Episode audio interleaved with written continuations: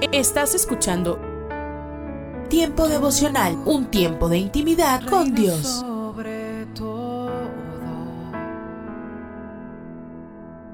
tu majestad inigualable es. Y esto quiere hacer temblar mi fe. Escucha y comparte. Comparte. Movido, Tiempo devocional en las plataformas Spotify, Google Podcast, Amazon Music y donde quiera que escuches tus podcasts.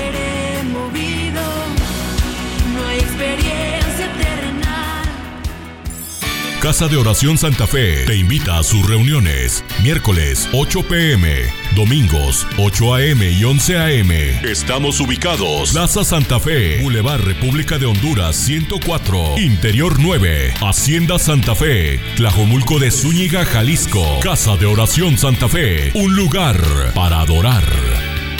Estos son los proverbios de Salomón, hijo de David. Día 5, capítulo 5. Querido jovencito, atiende a mis sabios consejos, para que cuando hables lo hagas con sabiduría. La mujer infiel te engaña con palabras suaves y dulces, que al fin de cuentas resultan más amargas que la hiel y más peligrosas que una espada. Quien se enreda con ella va derecho a la tumba. A ella no le importa lo que digan de su conducta. Lleva una vida sin control pero no lo reconoce. Querido jovencito, escúchame, no desprecies mis consejos. Apártate de esa mujer y no te acerques a su casa, o acabarás entregando tu salud y los mejores años de tu vida a gente cruel y peligrosa. Todo tu salario y dinero que con tanto esfuerzo te ganaste irá a parar en otras manos. Cuando te hayas quedado pobre, dirás entre llantos y lamentos, pobre de mí, pobre de mí. Nunca acepté ningún consejo, jamás les hice caso a mis maestros, ni obedecí a los que me orientaban. Ahora estoy casi en la desgracia ante toda la comunidad. Si quieres disfrutar del amor, disfrútalo con tu esposa. Guarda tu amor solo para ella. No se lo des a ninguna otra. No compartas con nadie el gozo de tu matrimonio. Bendita sea tu esposa, la novia de tu juventud. Es como una linda venadita. Deja que su amor y sus caricias te hagan siempre feliz. Querido jovencito, no dejes que otra mujer te cautive, ni busque las caricias de la mujer casada. Dios mira con mucha atención la conducta de todos nosotros. El pecado y las malas acciones son trampas para el malvado y lo hacen prisionero. Así muere esta clase de gente que no quiere ser corregida. Su falta de entendimiento acaba por destruirla. En el libro de Efesios, en el capítulo primero, en el verso 6, dice, para alabanza de la gloria de su gracia, con la cual nos hizo aceptos en el amado. Hoy me gustaría tratar sobre el tema, somos el plan perfecto del Padre. Muchas personas viven con una insatisfacción en sus corazones. Quizás han alcanzado éxito en lo laboral, en lo familiar o en la profesión que ellos alcanzaron, pero no han llegado a la raíz por la cual ellos se sienten de esa manera. Quizás no lo saben, pero pueden haber experimentado el rechazo en el momento del nacimiento. Los padres que esperaban que su hijo fuera varón, pero nació mujer o viceversa, entonces hay desilusión, lágrimas y expresiones negativas. Cuando se tienen estas heridas que afectan el alma, se necesita una medicina. Y la mejor medicina es entender que el amor de Dios está al alcance de cada uno de nosotros. Él nos formó en el vientre de nuestra madre, nos dio el sexo que nosotros tenemos y si en el hogar nadie se preocupaba por nosotros, el mismo Dios se encarga de hacerlo. Él extiende su misericordia a nosotros, tal vez los que hemos sido rechazados por otros y nos lleva a una vida abundante. Cuando una persona vive el rechazo, puede creer que nadie se alegró por su nacimiento. Pero Dios declara que antes de que lo formase en el vientre de la madre, el Señor lo conoció. Esto está en el libro de Jeremías, en el capítulo primero, en el verso 5. O puede decir, nadie se preocupó por cuidarme, pero la verdad es que vida y misericordia me concediste y tu cuidado guardó mi espíritu. Fue lo que expresó Job en el capítulo 10, en el verso 12. Pero también ellos pueden expresar la misericordia de Dios es nuestra ayuda, como lo dijo el salmista. Busqué a Jehová y él me oyó y me libró de todos mis temores. Esto está en el Salmo 34, en el verso 4. Y también debemos entender que fuimos escogidos por él, porque la misma escritura enseña, sino que lo necio del mundo escogió Dios para avergonzar a los sabios, lo débil del mundo escogió Dios para avergonzar a lo fuerte. Y lo vil del mundo y lo menospreciado escogió Dios. Y lo que no es para deshacer lo que es a fin de que nadie se jacte en su presencia. Esto está en 1 Corintios capítulo primero versos 27 al 29. Debemos entender que el rechazo lleva al abandono, pero la fe en la palabra de Dios nos da vida. El rechazo conduce a la inmundicia, pero la palabra de Dios nos lleva a la santidad. El rechazo nos deja desnudos, pero la misma palabra nos cubre y la hermosea. El rechazo cierra todas las puertas, pero la misericordia de Dios las abre. En el libro de los Salmos, en el Salmo 34, verso 19, dice, muchas son las aflicciones del justo, pero de todas ellas lo librará Jehová. Ocho meses después que el pastor César conoció al Señor Jesucristo, llegó a una pequeña iglesia donde se congregaba y comenzó a orar a las cinco y media de la mañana. No supo cuánto tiempo permaneció orando. Al terminar se levantó viendo todo muy oscuro. Experimentó una extraña sensación y al mirar hacia abajo no vio el piso. Vio un abismo que se había abierto bajo sus pies. Al observar mucho más abajo, vio una multitud de demonios que se movían como serpientes en la oscuridad. Nada lo sostenía y él entendió que la misma fuerza de gravedad que existe en el mundo visible existe en el plano espiritual. Si no hay algo que te sostenga, la tendencia es caer. Él escuchó una voz que le decía, si caes, cualquiera de esos demonios te tomará para llevarte a un lugar mucho más profundo en el que quedarás hasta el día del juicio clamó desde lo más profundo de su alma diciendo, Señor Jesús, yo he creído en ti, ayúdame por favor. Él sintió que lo tomaron por los brazos y empezaron a subirlo. Habiendo avanzado, escuchó una voz como de trueno que decía, todavía no es hora. Y al instante los que lo llevaban lo soltaron y pudo volver a su cuerpo. Temblando, bañado en sudor, no fue exactamente una experiencia de muerte, pero sí una revelación de Dios de lo que pasa después de ella. Aquella experiencia ayudó al pastor César para poder soportar las pruebas con la muerte que luego él tuvo que enfrentar. Le invito a que me acompañe en la siguiente oración. Amado Dios, gracias porque siempre has cuidado de nosotros. En cualquier situación que hayamos tenido hemos visto la respuesta. Siempre has estado con nosotros. Nunca nos has abandonado. Aunque muchas veces hayamos quitado los ojos de ti o que te hubiésemos dado la espalda, tu misericordia nos alcanzó, nos tomó de la mano y nos acompañó en este peregrinaje. Por eso te amamos Dios con todo nuestro corazón en Cristo Jesús. Amén. Declare juntamente conmigo, muchas son las aflicciones del justo, pero de todas ellas le librará Jehová.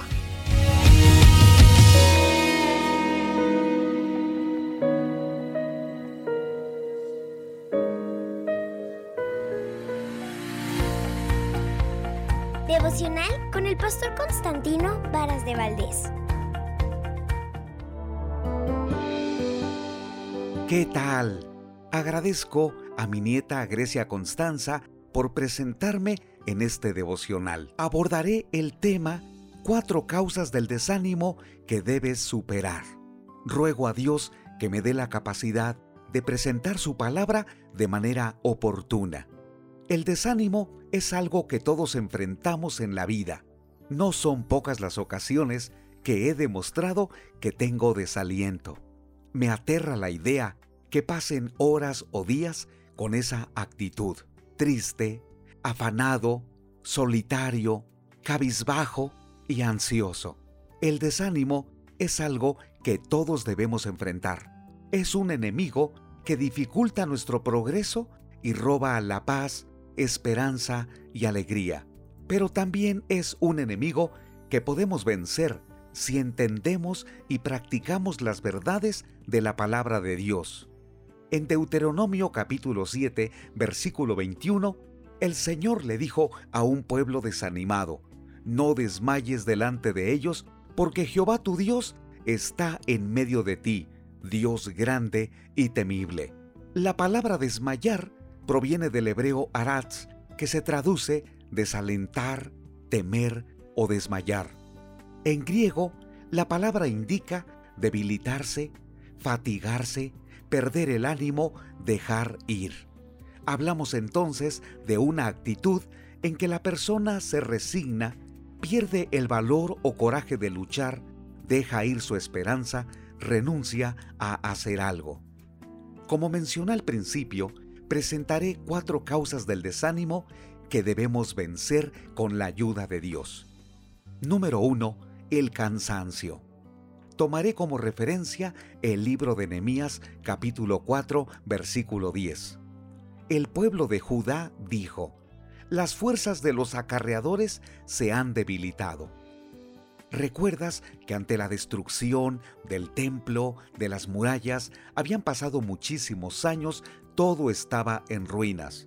Esdras, Nehemías, Zorobabel y otros tantos constructores decidieron levantar los muros, pero estaban exhaustos, física, mental y emocionalmente. Habían trabajado tanto que estaban agotados. A veces cometemos el error de pensar que el desánimo es un problema estrictamente espiritual y decimos, tal vez tenga que volver a rendir mi vida a Dios, cuando el único problema es que estamos agotados, como en algunos lugares dicen, quemados. Necesitamos descanso y renovación. De hecho, a veces lo más espiritual que puedes hacer es relajarte, ir a la cama y tomarte un tiempo libre. En tiempo de Nehemías, ¿cuándo aparecieron el cansancio y el desánimo?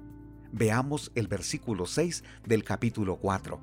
Edificamos, pues, el muro y toda la muralla fue terminada hasta la mitad de su altura. ¿Sabes cuándo somos más propensos a desanimarnos? Cuando estamos a mitad del proyecto. Reconozcamos algo, todo el mundo trabaja duro al principio. La Biblia dice que el pueblo trabajó con mucho entusiasmo. Toda la muralla fue terminada hasta la mitad de su altura.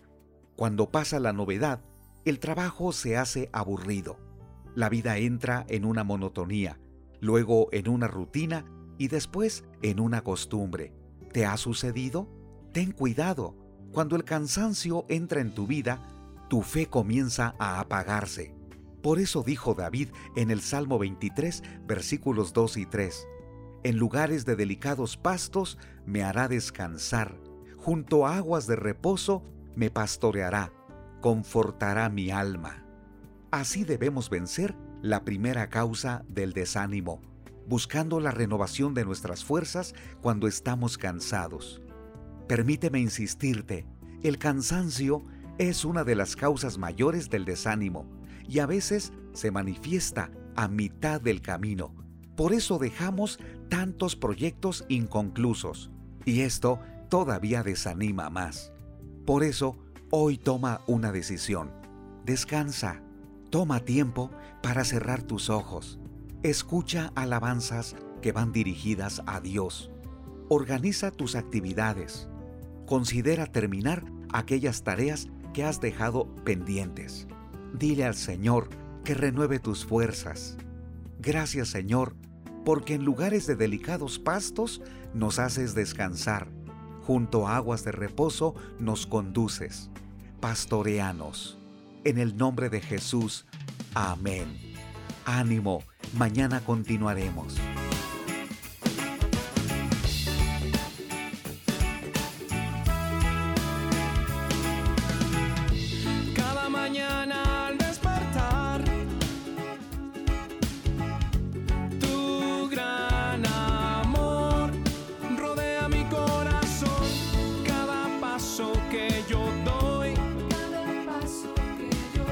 Hoy, en Ecos del Pasado, Las vacaciones son necesarias.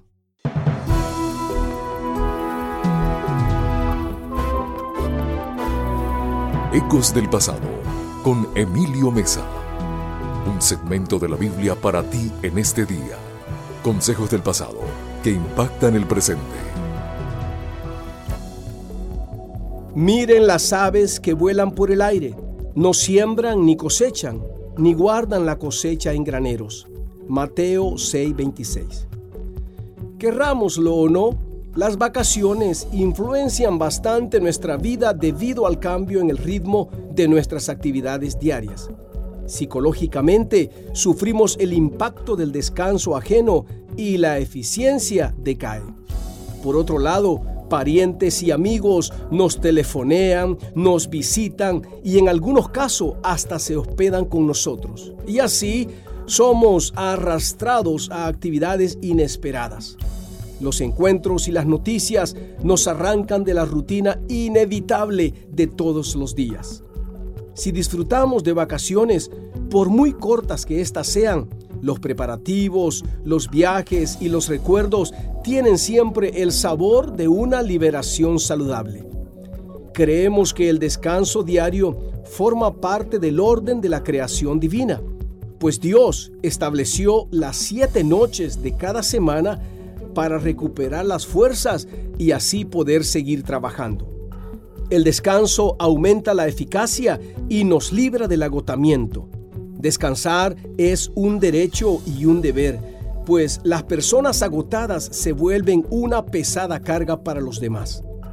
Lo que no debe suceder es el descanso descontrolado, ni mucho menos valernos de las vacaciones para tener una libertad pecaminosa.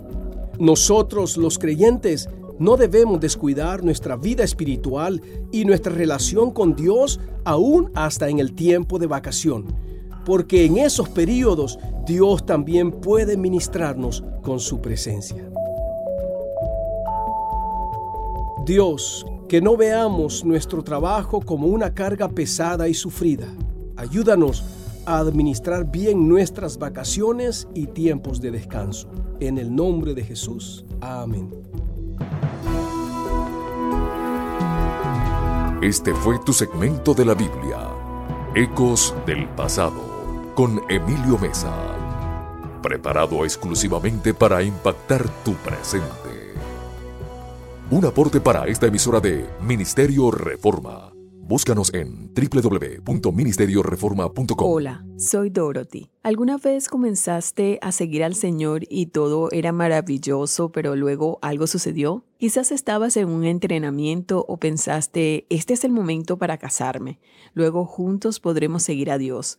Como haya sido, hoy Dios está hablando a tu corazón desde las escrituras para mostrarte que cuando Él dice que obedezcas, Él quiere que tú lo obedezcas todo el camino. Él sabe a dónde vas. Él ya conoce el mañana, pero no seas como Abraham, quien habiendo empezado luego quedó atrapado en el lugar equivocado durante 15 años. Este era un buen lugar. En realidad había ido de Ur hasta Arán, que estaba al final de este maravilloso valle fértil. Todo era bueno. Ellos eran pastores y vivían en una tienda de campaña, por lo que allí tenían provisión, pero antes de darse cuenta, se establecieron allí y nunca continuaron porque había un desierto delante de ellos.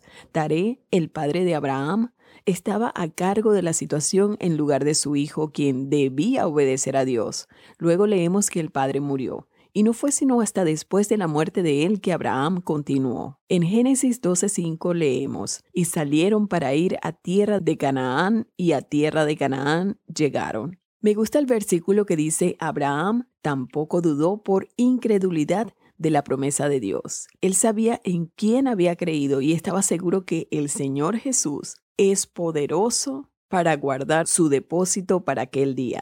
Estaba completamente convencido de que lo que Dios había prometido, él también podría cumplirlo. Sí, Abraham ya había vislumbrado la ciudad que tiene fundamentos. Recuerda, él vivía en una tienda de campaña que no tenía fundamentos. Él lo supo al enfrentarse a este gran desierto que estaba frente a él. Ya sabes, nuestra meta en la vida debe ser seguir la voluntad de Dios en el camino que Él ha elegido. No deberíamos amar nuestras vidas, no debemos aferrarnos a nada, pero se nos dice, y menospreciaron sus vidas hasta la muerte. En 1 Corintios 15 leemos, versículo 19, si en esta vida solamente esperamos, es decir, permanecemos en Cristo, somos los más dignos de conmiseración de todos los hombres. El otro día le dije a una dama, lo más sorprendente es que todos piensan en todo, pero nadie se detiene a pensar qué pasa cuando se termine esta vida. Versículo 20. Mas ahora Cristo, es decir, el Mesías, ha resucitado de los muertos, primicias de los que durmieron. Es hecho, porque por cuanto la muerte entró, es decir, vino al mundo por un hombre, también por un hombre, ese es Jesús, ha venido la resurrección de los muertos, porque así como Debido a la unión por la naturaleza humana, en Adán todos mueren. También, en virtud de la unión con la naturaleza divina, en Cristo todos serán vivificados a través de ese hombre, Cristo Jesús, hecho hombre, Dios mismo. En Hebreos 11 seguimos leyendo de Abraham, donde dice, exhortado por la fe, Abraham, siendo llamado, obedeció por fe para salir al lugar que había de recibir como herencia y salió sin saber a dónde iba. Él no estaba del todo preparado para eso, él simplemente obedeció. Él estaba motivado. Por la fe habitó como extranjero en la tierra prometida. ¿Prometida por quién? Por Dios. Como en tierra ajena, morando en tiendas con Isaac, su hijo, y Jacob quien sería su nieto, coherederos de la misma promesa. ¿No es interesante que cuando Abraham obedeció por fe vemos que su hijo y su nieto hicieron lo mismo? ¡Qué herencia! Abraham abandonó Arán, y posiblemente se hubiera detenido en el oasis que estaba en el camino que hoy se llama Damasco, la cual es una gran ciudad en Siria. Hay un pequeño pueblo cerca de Damasco llamado la morada de Abraham. Es interesante que él haya estado allí porque en las escrituras vemos que Abraham se encontró con Eliezer, su sirviente más confiable y preferido. Fue en aquel tiempo cuando Eliezer se convirtió en parte de la familia. En las escrituras Eliezer tipifica al Espíritu Santo. Observa, Abraham ya no estaba siendo guiado por su Padre. Cuando decimos, te seguiremos, Señor, entonces el bendito Espíritu Santo nos guía, nos dirige y nos muestra lo que Dios ha planeado tan fielmente para nosotros. Dios extiende hoy su gracia a ti y a mí para que acudamos a Él con todo nuestro corazón.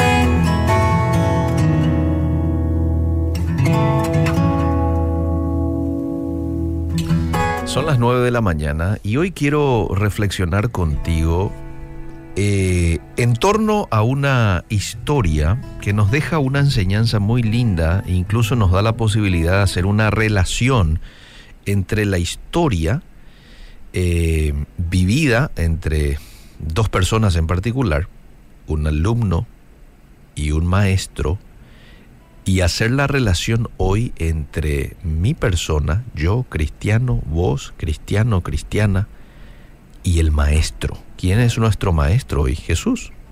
Jesús es nuestro maestro. Y yo soy un discípulo. Si es que sigo las instrucciones de Él, ¿verdad? Si es que estoy dispuesto a defender las enseñanzas de Él, porque eso es lo que caracteriza a un discípulo. Esta historia habla de un joven que estudió violín y lo hizo con un maestro de renombre mundial. Estudió con uno de los buenos. Así que este hombre trabajó arduo durante varios años.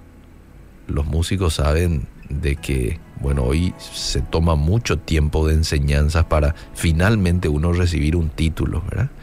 Creo que en ocasiones son 8, 10 años o más incluso de estudio de un instrumento para finalmente tener el título de profesor superior de. Seguramente va a depender del lugar en donde estudies, pero por allí está, entre 8 o 10 años. Así que este hombre trabajó arduamente en la preparación para perfeccionar su talento. Y al fin llegó el día cuando, bueno, se le pidió que diera su primer importante recital en público en la gran ciudad donde vivían ambos, él y su maestro. Así que el hombre dijo, bueno, me están pidiendo hacer un concierto, son muchos años de preparación, vale la pena, voy a hacer un concierto. Eh, y bueno, se realizó este concierto. Fueron muchas personas y fueron expectantes de escuchar a este hombre que había estudiado violín con este maestro por mucho tiempo. Así que bueno, luego de cada música que él presentaba, con gran habilidad y pasión, eh, la gente aplaudía, como se dan los conciertos, ¿verdad? Termina el tema y... Bueno, pero el violinista parecía receloso ante los grandes aplausos que recibía. Y vos sabés que la gente percibía eso.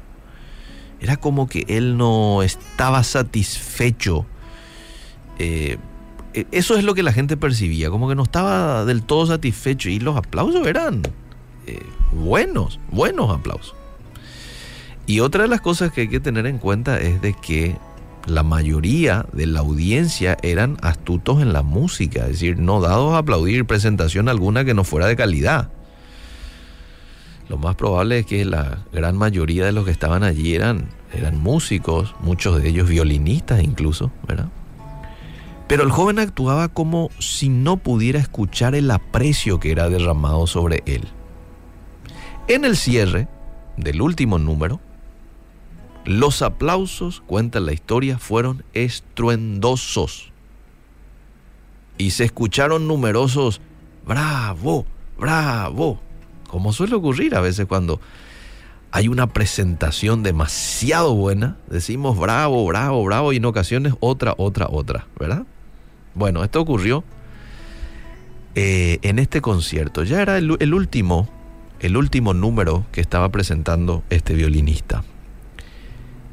Pero a pesar de esos aplausos y de los bravos de la gente, el violinista tenía sus ojos fijos en un solo lugar.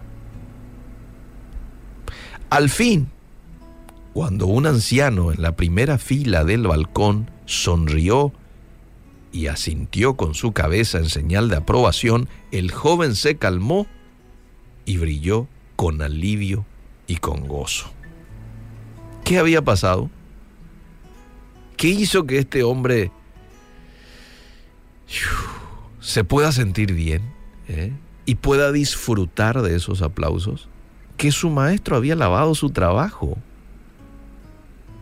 es decir, los aplausos de miles no significaron nada para este joven hasta que él ganó la aprobación del maestro. Ahí es cuando él, bueno, sonríe también, ¿verdad? Y la relación que quiero hacer nomás entre este joven y su maestro es la relación que hoy nosotros tenemos con yo como discípulo y Jesús como mi maestro. Y esto nos debería de llevar hoy a preguntarnos a quién intentás agradar hoy. Nunca voy a poder agradar a todos, pero sí a aquel que es más importante, nuestro Padre Celestial, nuestro Maestro. ¿A quién intentás agradar hoy?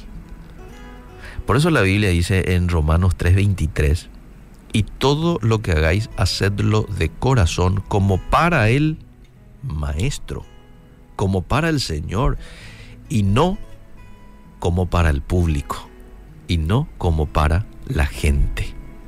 Hmm. ¿Viste qué relación que hay entre el violinista este y su maestro y cómo hoy la Biblia nos enseña a manejarnos en este tiempo? Yo tengo que buscar la aprobación del maestro. ¿Y cómo le agradamos hoy a nuestro maestro? ¿Qué le agrada hoy a mi maestro, a Jesús de Nazaret, cuando yo vivo como discípulo una vida de total dependencia de Él?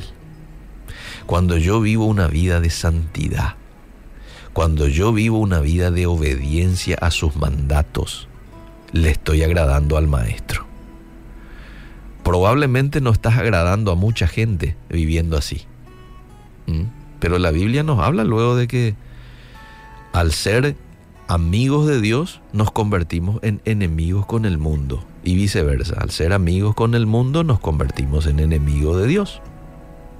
Que eso no nos preocupe. Aquí lo más importante es agradarle a nuestro Maestro. Dependencia de Él. Por eso la Biblia nos enseña a orar sin cesar, porque esto habla de dependencia. El que ora sin cesar es una persona que está dependiendo de Dios. Vivir en santidad. Primera de Tesalonicenses 4:3 dice, la voluntad de Dios es vuestra santificación. Y la obediencia fundamental, todo está unido aquí.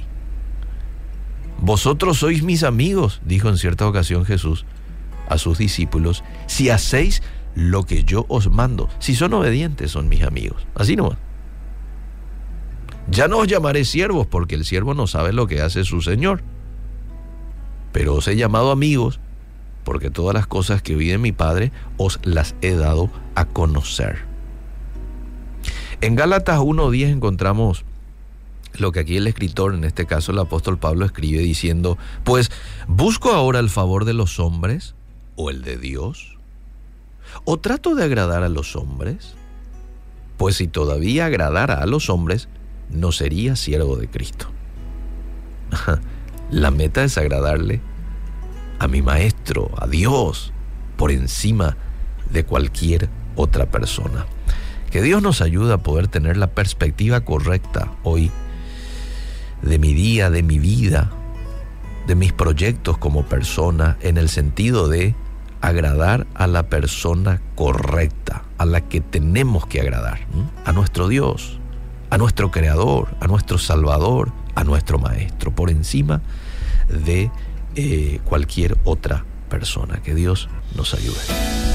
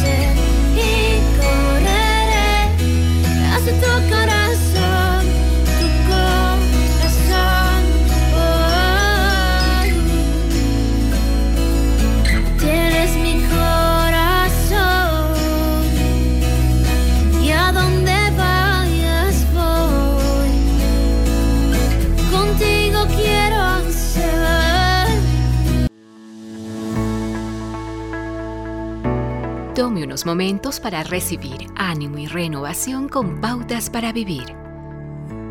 Después de la resurrección, los seguidores de Jesús se quedaron sin una organización, sin una base financiera y sin un plan organizado para el crecimiento. No contaban con edificios, un líder ni un plan. Pasaron aproximadamente 15 años cuando Saulo, conocido en la historia como el apóstol Pablo, entró en escena. Pero ¿qué fue lo que mantuvo a los creyentes juntos? ¿Qué les dio cohesión?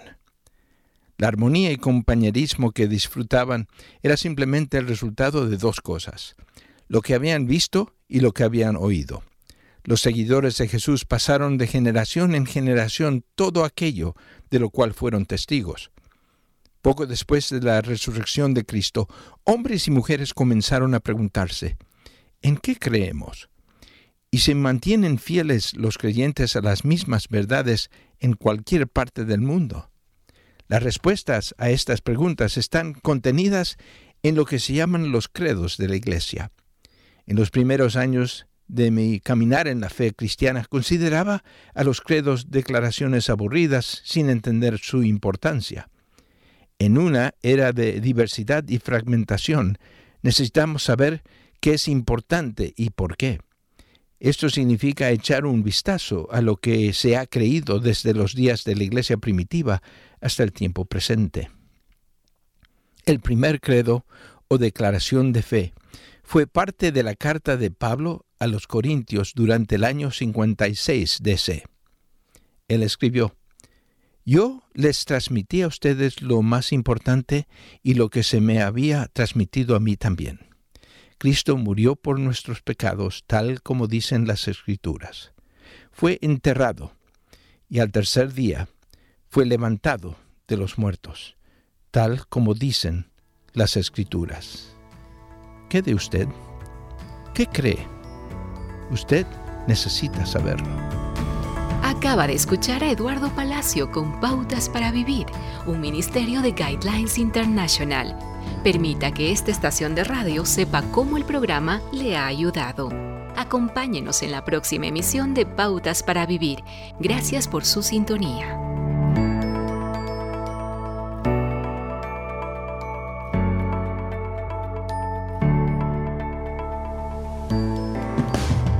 La dosis diaria con William Arana. Para que juntos comencemos a vivir.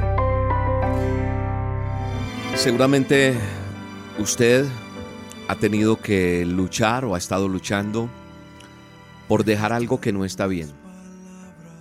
Algo que, que usted sabe que allá adentro en el corazón le insiste en que usted no puede hacer eso. En algo otras dosis eh, alguna vez he hablado acerca de si yo voy a pasar una avenida y viene un carro, yo brinco. Eh, si hay una candela o cuando hacemos una fogata o estoy cocinando y mi cuerpo reacciona ante las cosas que me exponen al peligro. Porque hay una forma de, de sentir, porque Dios nos creó de esa manera. Y seguramente, repito, usted ha intentado dejar algo que no está bien. ¿Sabe una cosa? En la palabra de Dios, en segunda de Timoteo 1.7, en ese manual espectacular que Dios nos entregó para vivir una vida plena, dice que Él no nos dio un espíritu de cobardía, sino de poder, de amor y de dominio propio.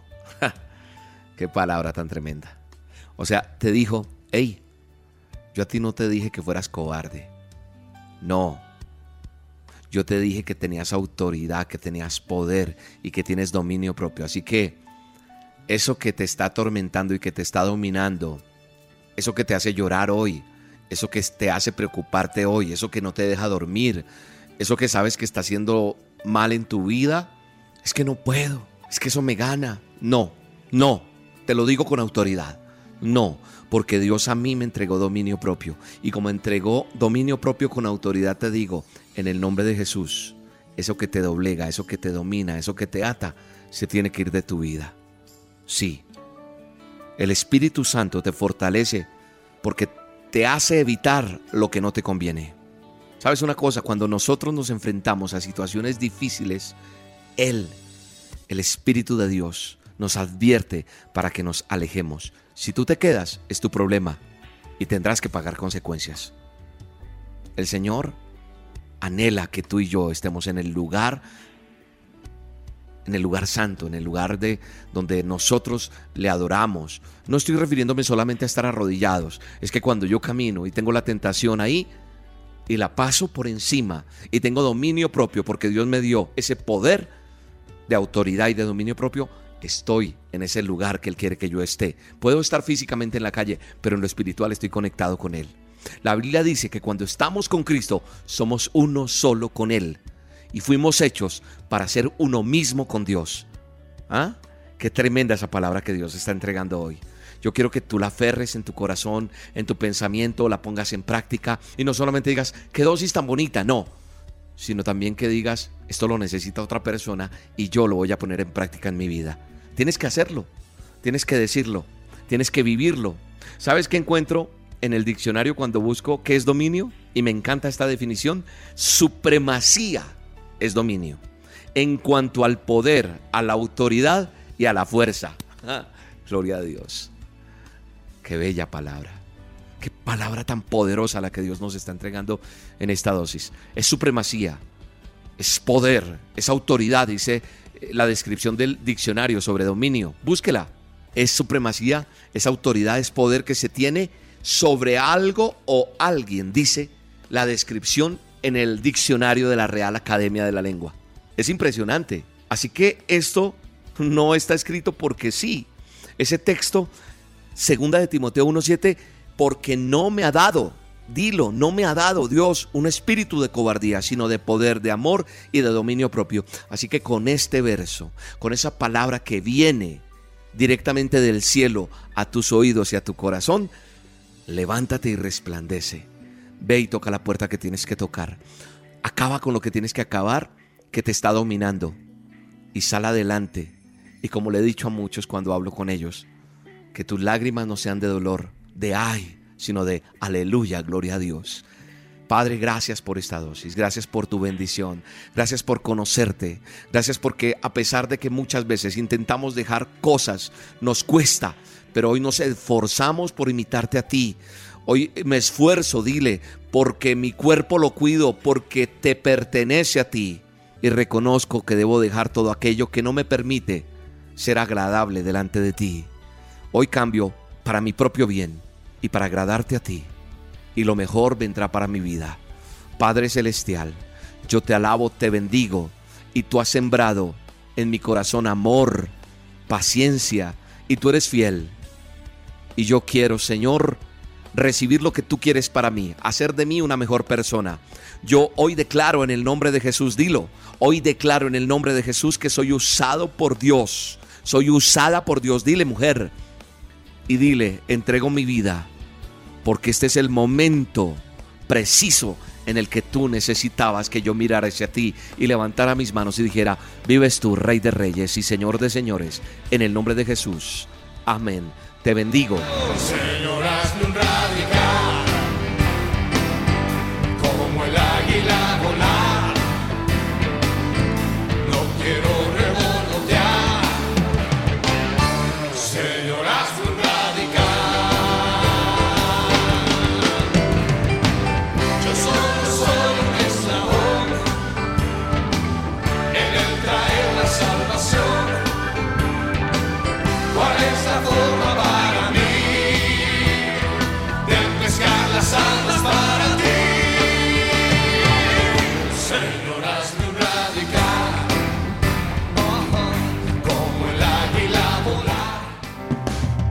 La dosis diaria con William Arana, tu alimento para el alma. Vívela y compártela. Somos Roca Estéreo.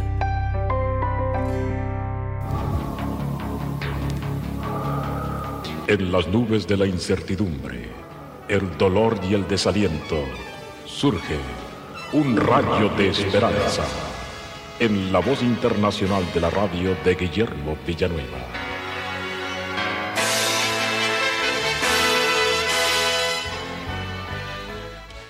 Cuando los primeros europeos vinieron a colonizar lo que hoy en día es conocido como los Estados Unidos, un hombre blanco quiso comprar de los indios un terreno para vivir, pero ellos se negaron rotundamente.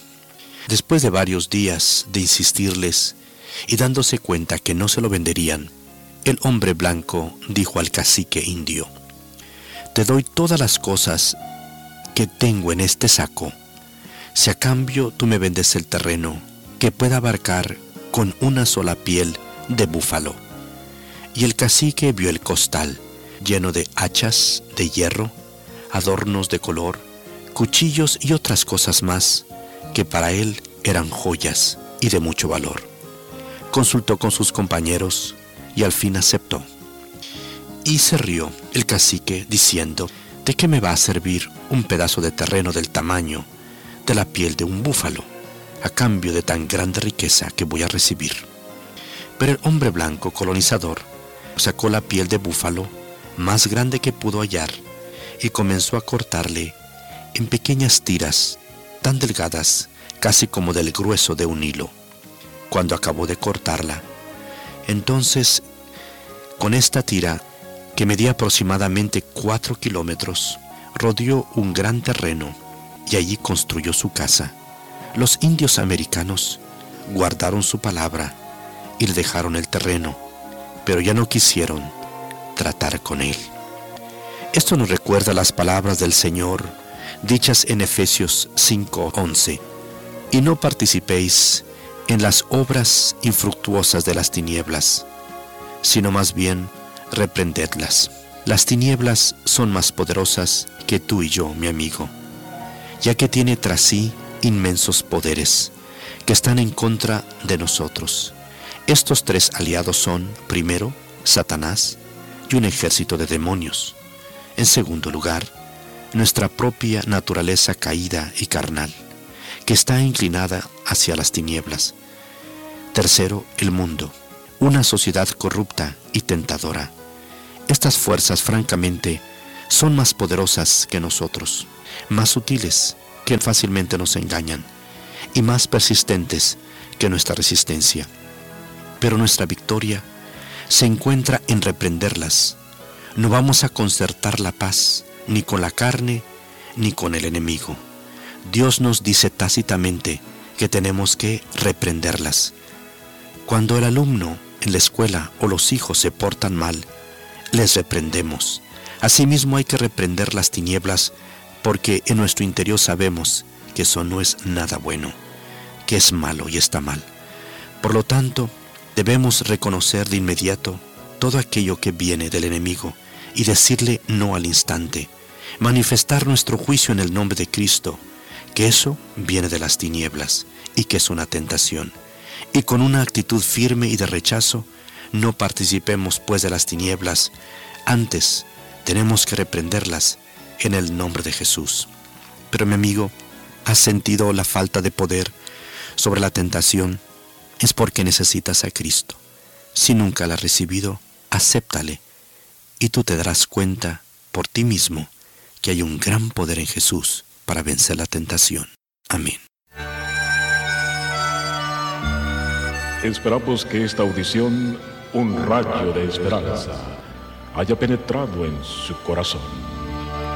Si en algo podemos servirle, por favor dirija su correspondencia a Guillermo Villanueva, apartado 77-335, México, Distrito Federal, 11200. Le invitamos para que nos sintonice a esta misma hora y por esta misma estación. Muchas gracias por la amabilidad de su atención. Estás escuchando Tiempo devocional, un tiempo de intimidad con Dios.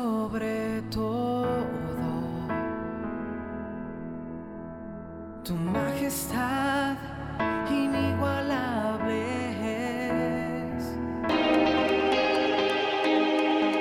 es. Escucha y comparte. Comparte. Es un día Tiempo devocional en las plataformas Spotify, Google Podcast, Amazon Music y donde quiera que escuches tus podcasts. Exaltar, mi corazón siente emoción.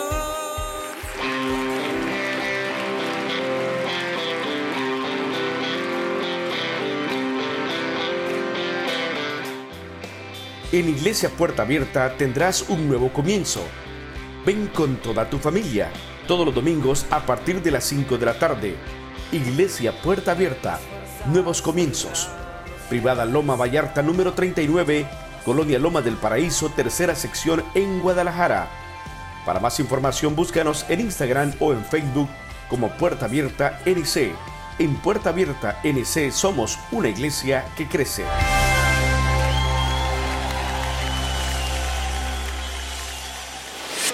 Hola lectores de la Biblia, bienvenidos a la sinopsis de la Biblia.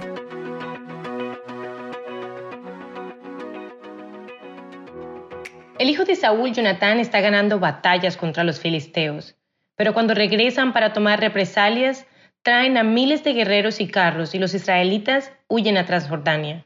¿Recuerdas ayer cuando Samuel le dijo a Saúl que lo esperara en Gilgal durante siete días? Es casi seguro que corresponda directamente a lo que sucede hoy. Saúl está en Gilgal, gran parte de su ejército se ha ido y los filisteos le están respirando en el cuello. Debe sentirse en pánico. Pero este es Israel, un Estado-nación del pueblo de Dios, y se supone que sus líderes deben tomar decisiones consultando con Dios. Específicamente se supone que Saúl debe esperar para escuchar al profeta Samuel de Israel. Pero han pasado siete días y Saúl está perdiendo el control de la gente, por lo que hace lo que solo el sacerdote puede hacer, ofrecer un holocausto a Dios. Tan pronto como termina aparece Samuel, la impaciencia de Saúl le cuesta caro. Tomó el asunto en sus propias manos, desobedeciendo no solo al profeta de Dios, sino la ley de Dios. No se arrepiente de sus acciones, las justifica. Dios mantiene a los líderes de Israel ante un alto estándar. Se supone que son los primeros seguidores, no los que toman las decisiones. Saúl muestra que no tiene lo necesario para liderar bien a Israel. Este pecado le cuesta el reino. Dios está levantando a su reemplazo. Mientras tanto, todavía tiene a los filisteos en su espalda. Su ejército es pequeño en comparación al de ellos, y tienen armas de metal. Pero Jonatán y su siervo planean un ataque furtivo contra los filisteos. Mientras que Saúl está marcado por el miedo, Jonatán está marcado por el fervor, coraje y confianza en Dios. Él y su siervo matan a veinte filisteos. Los hombres de Saúl ven el alboroto y hacen un recuento para ver quién está luchando contra los filisteos. Saúl exige que se traiga el arca o el efod, tal vez según algunos textos, porque quiere hacerle una pregunta a Dios. El sacerdote trata de preguntarle a Dios por él, pero Saúl lo calla. En lugar de esperar la respuesta de Dios, actúa por su propia voluntad nuevamente y va a la batalla. Saúl muestra otra vez que no es apto para ser el rey de Israel. En lugar de ser dirigido por las palabras de Dios, es manejado por sus propios impulsos y miedos. En medio de la batalla vuelve a ser impulsivo, haciendo un voto a Dios y maldiciendo a cualquiera que comiera antes del atardecer. Es un movimiento tonto porque los soldados luchan mejor si tienen sustento, y no todos están cerca para escuchar el voto, incluido Jonatán, que come un poco de miel. Vencen a los filisteos, se pone el sol y tienen tanta hambre que matan a los animales y se los comen rápidamente antes de drenar su sangre. Esto viola la orden de Dios de no comer sangre porque representa la vida. Saúl interviene para tratar de resolver el problema. Luego, después que comen, construye un altar a Dios. Es un momento alentador, pero de corta duración. En el siguiente enunciado, comienza a tomar decisiones por su cuenta nuevamente y planea saquear el campamento filisteo. El sacerdote dice que deberían quedarse. Entonces Saúl pregunta a Dios, ¿qué es un gran movimiento? Pero Dios no responde. Saúl asume que el silencio de Dios significa que hay algún tipo de pecado con el que deben lidiar, por lo que echa suertes para descubrir lo que está sucediendo. Jonatán confiesa haber probado miel y se ofrece voluntariamente para morir. Está arrepentido de su pecado involuntario, lo que demuestra su integridad y confianza en la soberanía de Dios. Saúl está listo para seguir adelante, pero la gente lo detiene. Saben que Dios ha usado a Jonatán y que el voto de Saúl fue tonto y torcido. De todas formas, es un voto que Dios toma en serio, pero lo correcto no es cumplir el voto y lidiar con el pecado menor de romperlo. A pesar de su maldad, Saúl continúa ganando batallas y salvando a Israel como Dios lo prometió. Ahora el vistazo de Dios. Dios es soberano sobre el tiempo. El pequeño detalle en el que Samuel aparece justo después que Saúl termina de ofrecer los sacrificios e incluso el tiempo de la demora de Samuel, todo se acomoda en el plan de Dios para el sucesor de Saúl. Dios incluso usa el miedo y la impaciencia de Saúl para llevar adelante su plan. doblando el pecado y la rebelión para servir a su voluntad suprema. Es un gran consuelo para nosotros que nada pueda arruinar su plan y que Él está activo en cada segundo del reloj. David lo dice así, mi vida entera está en tus manos. Él es el dueño de cada momento y Él es donde el júbilo está. La sinopsis de la Biblia es presentada a ustedes gracias a D-Group, estudios bíblicos y de discipulado que se reúnen en iglesias y hogares alrededor del mundo cada semana. Hola, soy Johnny Erickson Tara. Oh, como agradezco a Dios por mis debilidades. De hecho, un amigo cristiano me dijo una vez, Johnny, las aflicciones santificadas son tus promociones espirituales. Y es cierto, cuando tomas las dificultades por las que estás pasando y las traes al Señor para que Él te ayude, estás diciendo, Jesús, yo no puedo hacer esto a solas, pero sí lo puedo hacer a través de tu fuerza. Para mí, este problema es imposible, pero para ti nada es imposible. Cuando tú miras tus aflicciones de esa manera, obtienes una promoción espiritual. Romanos 8 dice que cuando participamos en su sufrimiento, somos herederos junto con Cristo de la gloria de Dios.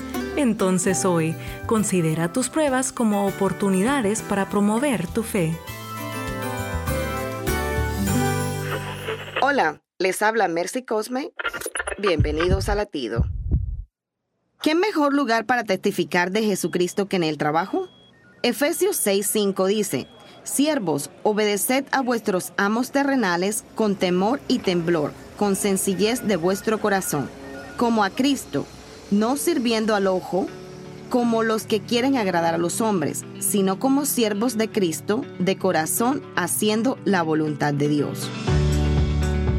¿Sabías que siervo significa literalmente esclavos? En otras palabras, sirve a tu jefe como si fuera Jesucristo. Usted dirá, ¿qué?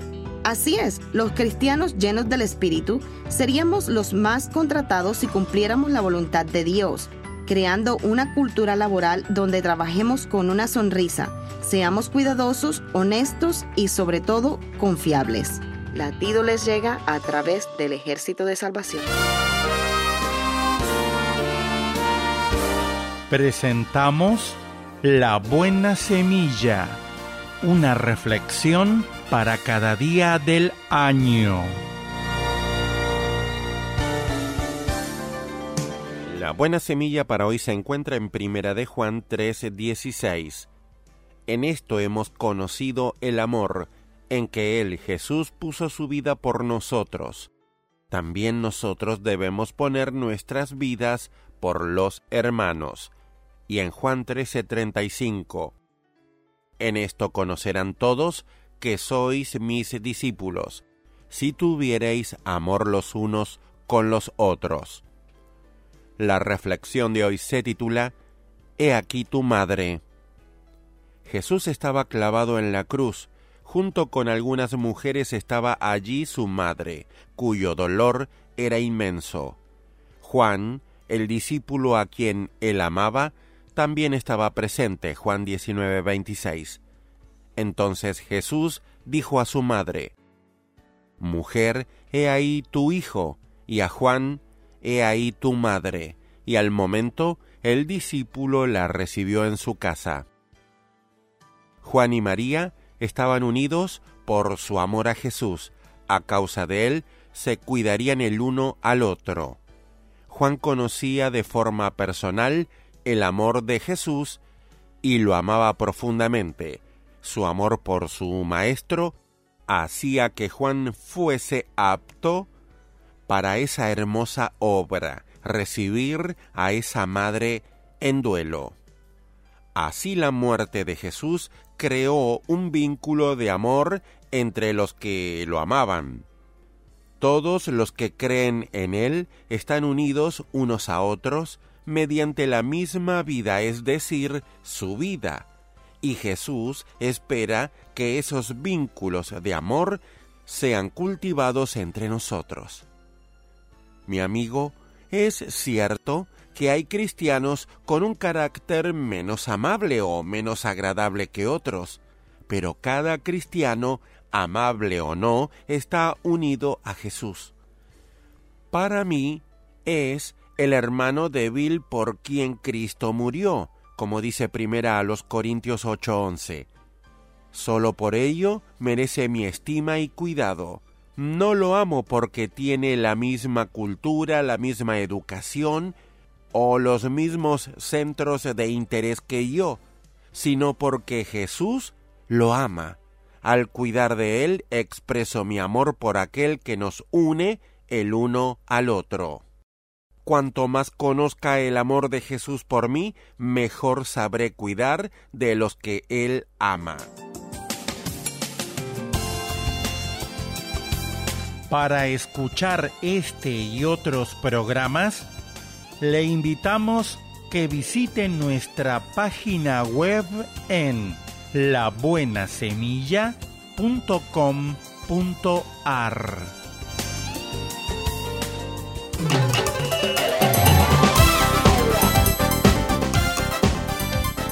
Un momento con Alberto Motesi.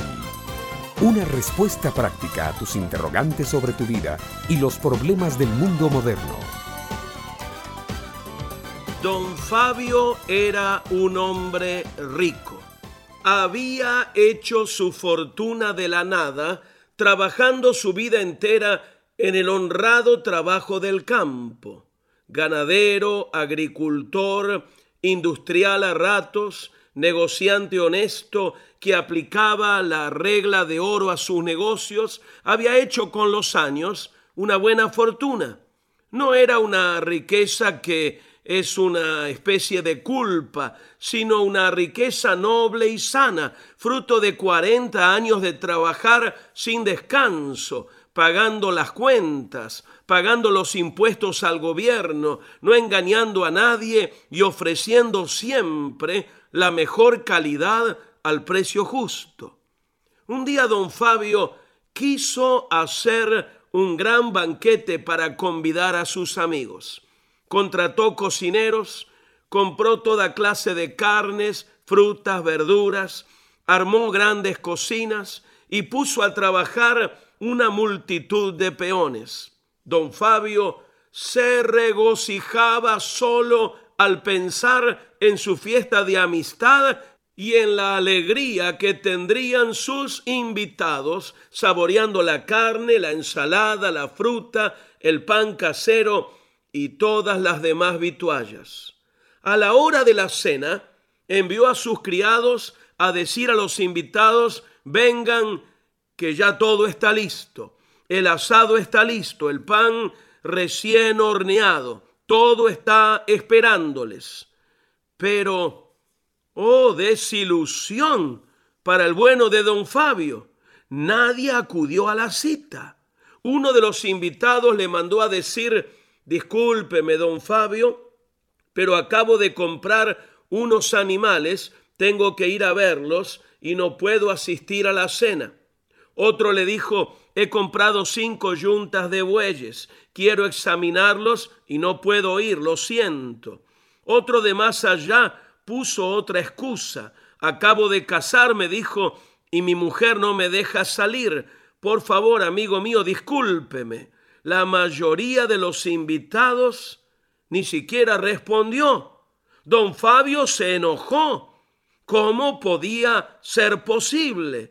Tantos años de ser amigo de todos ellos tantas ayudas como les había hecho, tantas veces que les prestó dinero y los sacó de apuros, no valían nada. Ahora que los invitaba a una cena, ninguno quería venir. Entonces don Fabio mandó a sus peones que fueran por toda la ciudad y que invitaran a todos los pobres, los mendigos, los vagabundos que encontrasen, y aunque sea la fuerza, que los trajeran a la fiesta.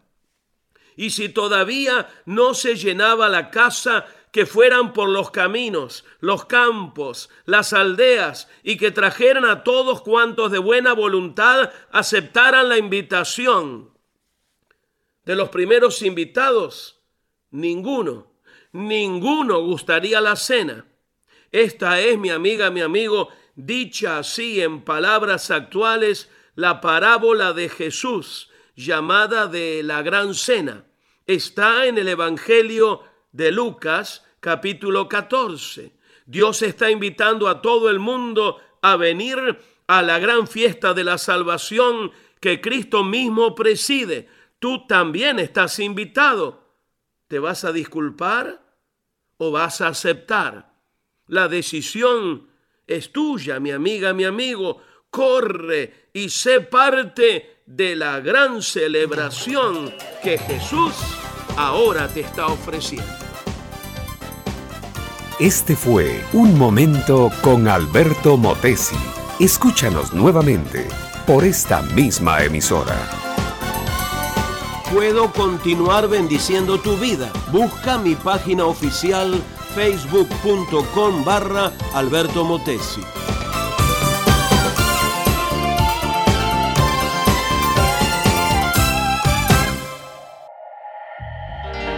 Esto es la palabra para ti hoy.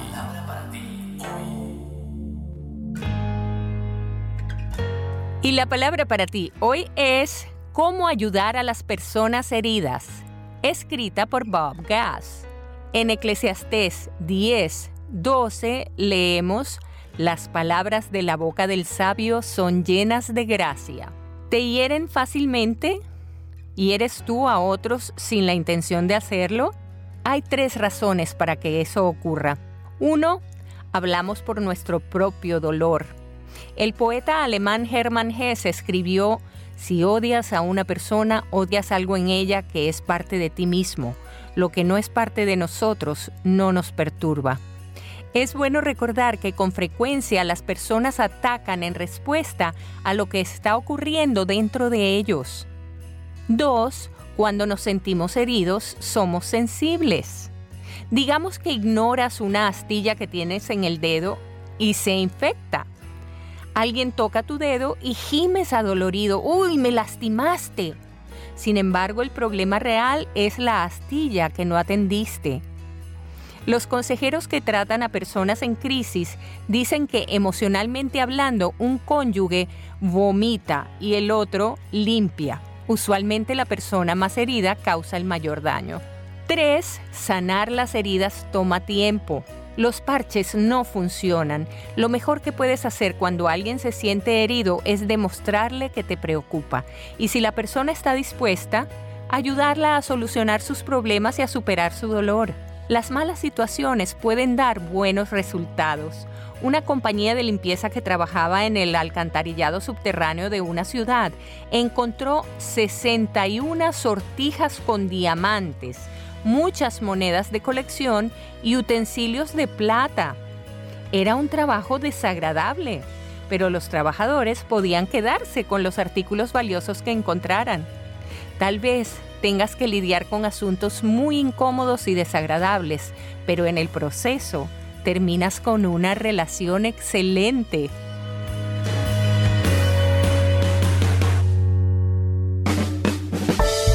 Vivimos en una época en la que los valores como personas, como ciudadanos y como familia se han olvidado. Como hijos, hermanos y padres, todos podemos dar motivación a fin de hacer de la nuestra una mejor sociedad. Motivación con Dairo Rubio Gamboa. De Wet un joven de 24 años de la ciudad de Manchester, Inglaterra, Vivía satisfactoriamente como guardia de seguridad trabajando en una cadena de tiendas. Él recibía un salario cada mes que le permitía vivir modestamente. Un día ya no regresó al trabajo y al averiguar sus compañeros lo que había sucedido, se enteraron que Dutois había decidido realizar un drástico cambio de hábitos y se había internado en la selva africana para vivir como Tarzán. La gente puede llegar a pensar que estoy loco, declaró el muchacho en una nota escrita, pero yo sé lo que soy y estoy convencido de que esto es lo que quiero y para lo que he nacido. Definitivamente me identifico con Tarzán. DeWitt ha estado obsesionado con el personaje desde pequeño cuando vivía en Namibia con su padre quien coleccionaba libros y revistas con las fantásticas historias del hombre criado por los monos. Ahora sus días transcurren entre la vegetación arriba de los árboles y comiendo insectos y frutas para alimentarse. Además, todos sus movimientos son captados por una cámara que él mismo instaló y que lleva a todas partes para documentar su nueva vida. Es posible que estemos haciendo cosas que no son las que nos agradan. Investigaciones indican que un alto porcentaje de las personas que trabajan lo hacen por una necesidad y no tanto porque lo que ejecutan es lo que les satisface. Es muy triste pasar la vida de esta forma. Entonces debemos decidirnos a hacer cambios radicales. No te conformes y decídete ahora. ¿Te has evaluado ahora mismo? ¿Qué asuntos de tu vida diaria anhelas cambiar? ¿Por qué no te atreves? No es porque las cosas sean difíciles que no nos atrevemos, es porque no nos atrevemos que las cosas son difíciles. Y Warren Weisberg dijo que la fe no es creer a pesar de las evidencias, sino obedecer a pesar de las consecuencias. Encuéntranos en facebook.com slash motivación a la familia. Motivación con Dairo Rubio Gamboa. Escríbenos a contacto arroba motivación a la familia En apoyo a la familia de América Latina. Estás escuchando Tiempo devocional, un tiempo de intimidad con Dios.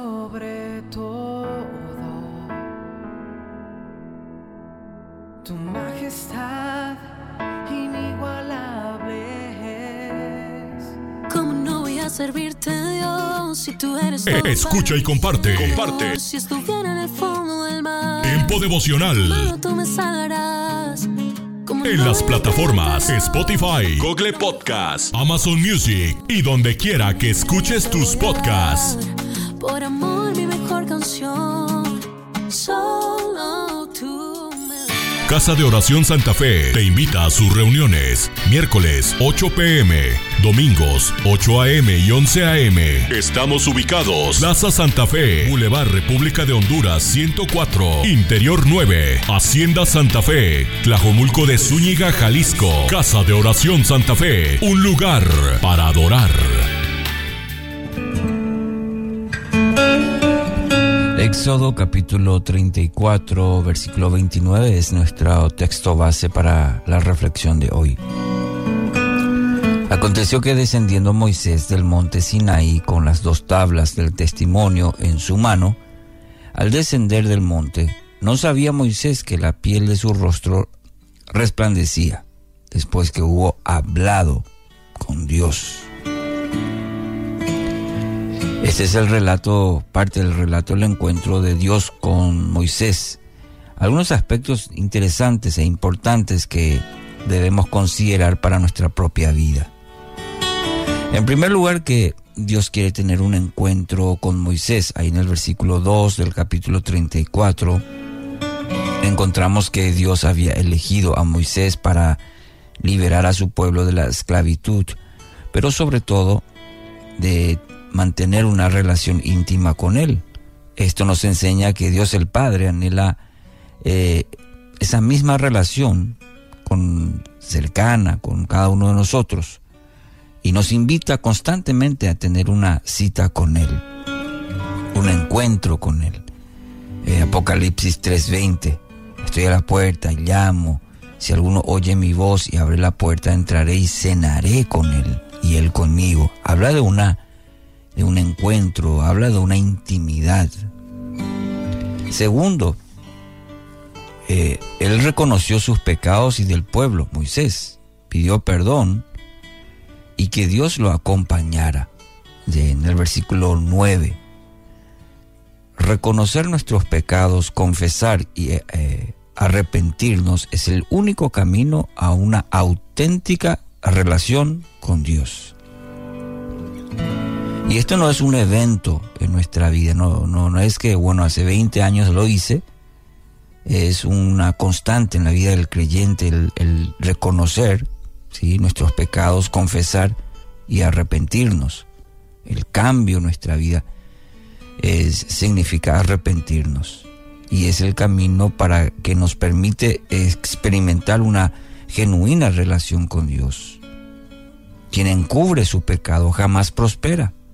Quien lo confiesa eh, y lo deja, haya perdón, dice Proverbios 28:13. Entonces es un aspecto muy importante en nuestra vida, nuestra relación con Dios. Eh, en la vida de Moisés, y después vemos esto a lo largo en la vida del pueblo de Israel, el hecho de reconocer que habían fallado el blanco, es decir, el pecado, pedir perdón, arrepentir, el arrepentimiento es fundamental, es importante y en nuestra vida lo, lo debe ser también, en su vida, querido oyente. El hecho de reconocer los pecados, confesar y arrepentirnos. Tercero, luego de 40 días y 40 noches, Moisés descendió, el pueblo era testigo de esa gloria de Dios sobre la vida de Moisés.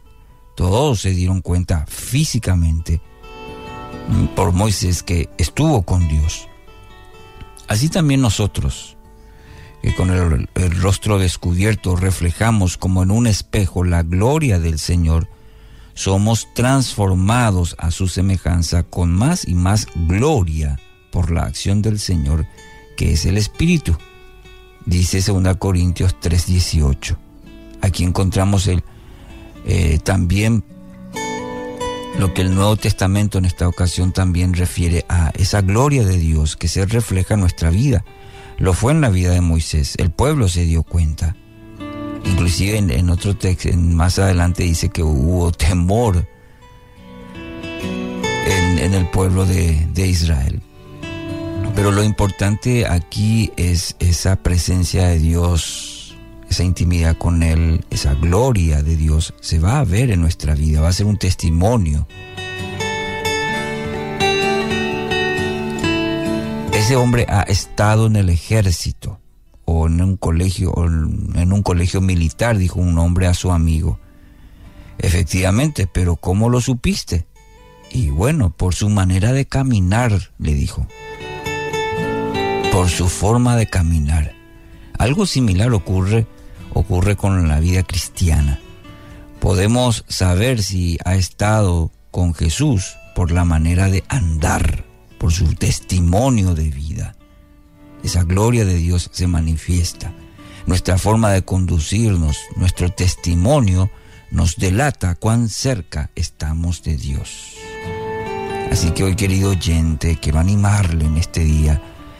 Permita que el Espíritu Santo siga haciendo esa obra maravillosa, esa transformación continua en su vida. Permita que hoy y su oración sea eso para el Señor. ¿Cómo te ha cambiado Dios en su gracia? ¿Qué cambios te está llamando a hacer últimamente? El pensamiento de hoy está escrito por Tom Felton. Tom escribe. El crimen era horrendo y el hombre que lo cometió fue sentenciado a prisión de por vida. En los años siguientes, aquel hombre, en confinamiento solitario, empezó un proceso de sanidad mental y espiritual. Se arrepintió y restauró su relación con Jesús.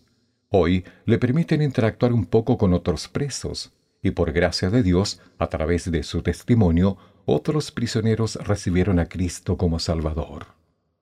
Moisés también cometió un crimen estremecedor. Después de ver a un egipcio que golpeaba a uno de los hebreos, miró a todas partes y mató al egipcio.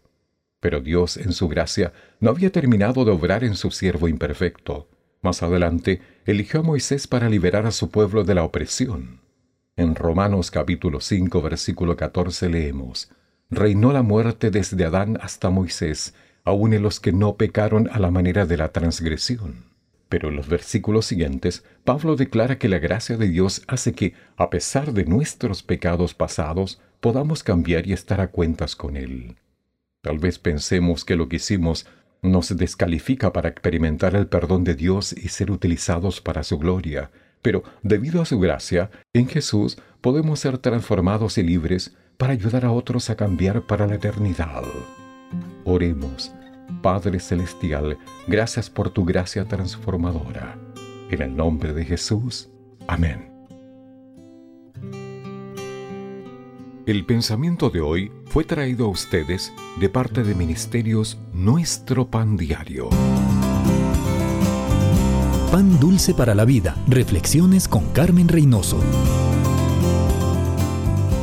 Leí la historia del ritual de los indios cheroquis. Para el paso de niño a hombre, a los 13 años, todos los varones salen de la comodidad de su hogar para dormir en el bosque. Se enfrentan solos con la naturaleza. los animales y la oscuridad. Vendados los ojos y sentados en un tronco, pasan una noche que se les hace interminable. El ruido, el frío, el viento y el temor hacen de esa noche aterradora. Pero al fin sale el sol, se quitan la venda y se dan cuenta que no han estado solos. Su padre ha estado junto a él. No pueden contar a nadie, porque cada jovencito tiene que tener su propia experiencia. Después del ritual, se siente joven, ha crecido, ya no es un niño.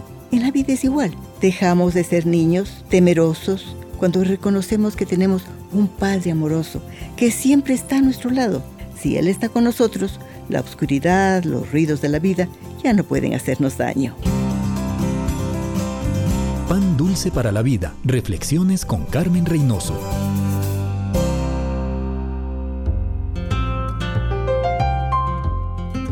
¿Te imaginas? Una reflexión del pastor y comunicador José Pablo Sánchez con Esperanza Suárez.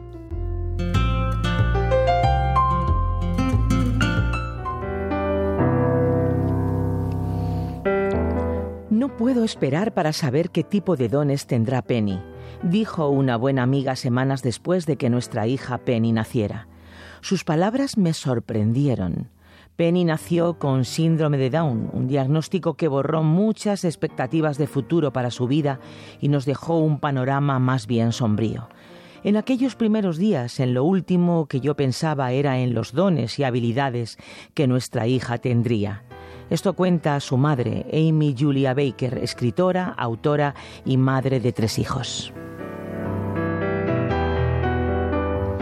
Sin embargo, las palabras de mi amiga me dieron una visión acerca del futuro de mi hija que no había yo considerado asumí que Penny me enseñaría paciencia y compasión, me ayudaría a entender mis propias limitaciones, me conectaría con otra gente discapacitada y me llevaría a descubrir nuevas áreas de servicio, cuenta Amy. Pero hasta ese momento no había considerado la posibilidad de que Dios hubiera concedido a Penny dones para servir a la Iglesia. Amy imaginó que no era la única cristiana en ignorar la capacidad de chicos como su hija para servir en la iglesia con autismo o síndrome de Down. Entender que mi hija era como yo, un ser quebrantado y dotado de dones, me llevó a reconocer una gran verdad. Los discapacitados también han sido equipados por el Espíritu Santo para contribuir al trabajo de amor de la Iglesia en el mundo. Penny se desvive por ofrecer cumplidos. Si se entera de alguien con necesidad, allí está ella. Su madre cuenta que cuando tenía cuatro años, su bisabuelo se rompió la cadera e inmediatamente ella oró por él y estuvo preguntando por su salud durante cuatro semanas. Ahora que es mayor, puede transmitir su preocupación por las personas de forma más directa, cuenta Amy. Su especialidad es escribir notas de ánimo y amor. Lo hizo cuando mi amiga se rompió la clavícula o cuando nuestros vecinos se mudaron. Hace poco recibió una felicitación de cumpleaños de nuestro pastor y ella le respondió con una nota que decía, Tus palabras me hicieron llorar al decirme que Dios me ama. Él también te ama a ti. Amy se emociona al pensar cuántos adolescentes le dicen a su pastor que Dios le ama. Amy recuerda cuando pensó que Penny le enseñaría muchas cosas que en aquel momento no quería aprender. Doce años después, tengo más deseos de recibir cualquier cosa que mi hija quiera darme. Es cierto que me ha enseñado paciencia y compasión, pero me ha dado mucho más que una lección de vida positiva. En su perseverancia, su amor por otros, su rapidez para perdonar, Penny se ha convertido en un modelo de vida para mí, cuenta Amy.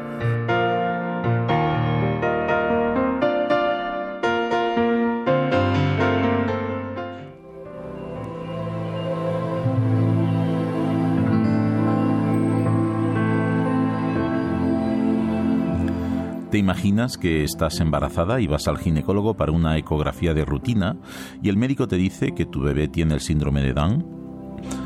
¿Te imaginas las dudas, las preguntas y temores que vienen a tu mente en ese instante pensando en cómo podrás ayudar a un bebé con ese síndrome y si serás capaz de criar a un niño así? ¿Te imaginas el sentimiento de pérdida, la frustración ante la idea de que un niño sin discapacidad sería mejor para tu familia y para el reino de Dios, pero descubres que estabas completamente equivocada y que tu hijo tiene dones maravillosos que son de gran bendición para las personas que sufren? ¿Te imaginas que descubres la mano de Dios obrando por medio de tu hijo con síndrome de Down y compartir la vida con él te llena de sentido y de alegría? Pues no te lo imagines más, es verdad. La verdad de aquellos que dejan a Dios obrar en su discapacidad. ¿Has escuchado Te Imaginas? Un espacio producido por Radio Encuentro, Radio Transmundial en España. Comunícate a info@radioencuentro.net.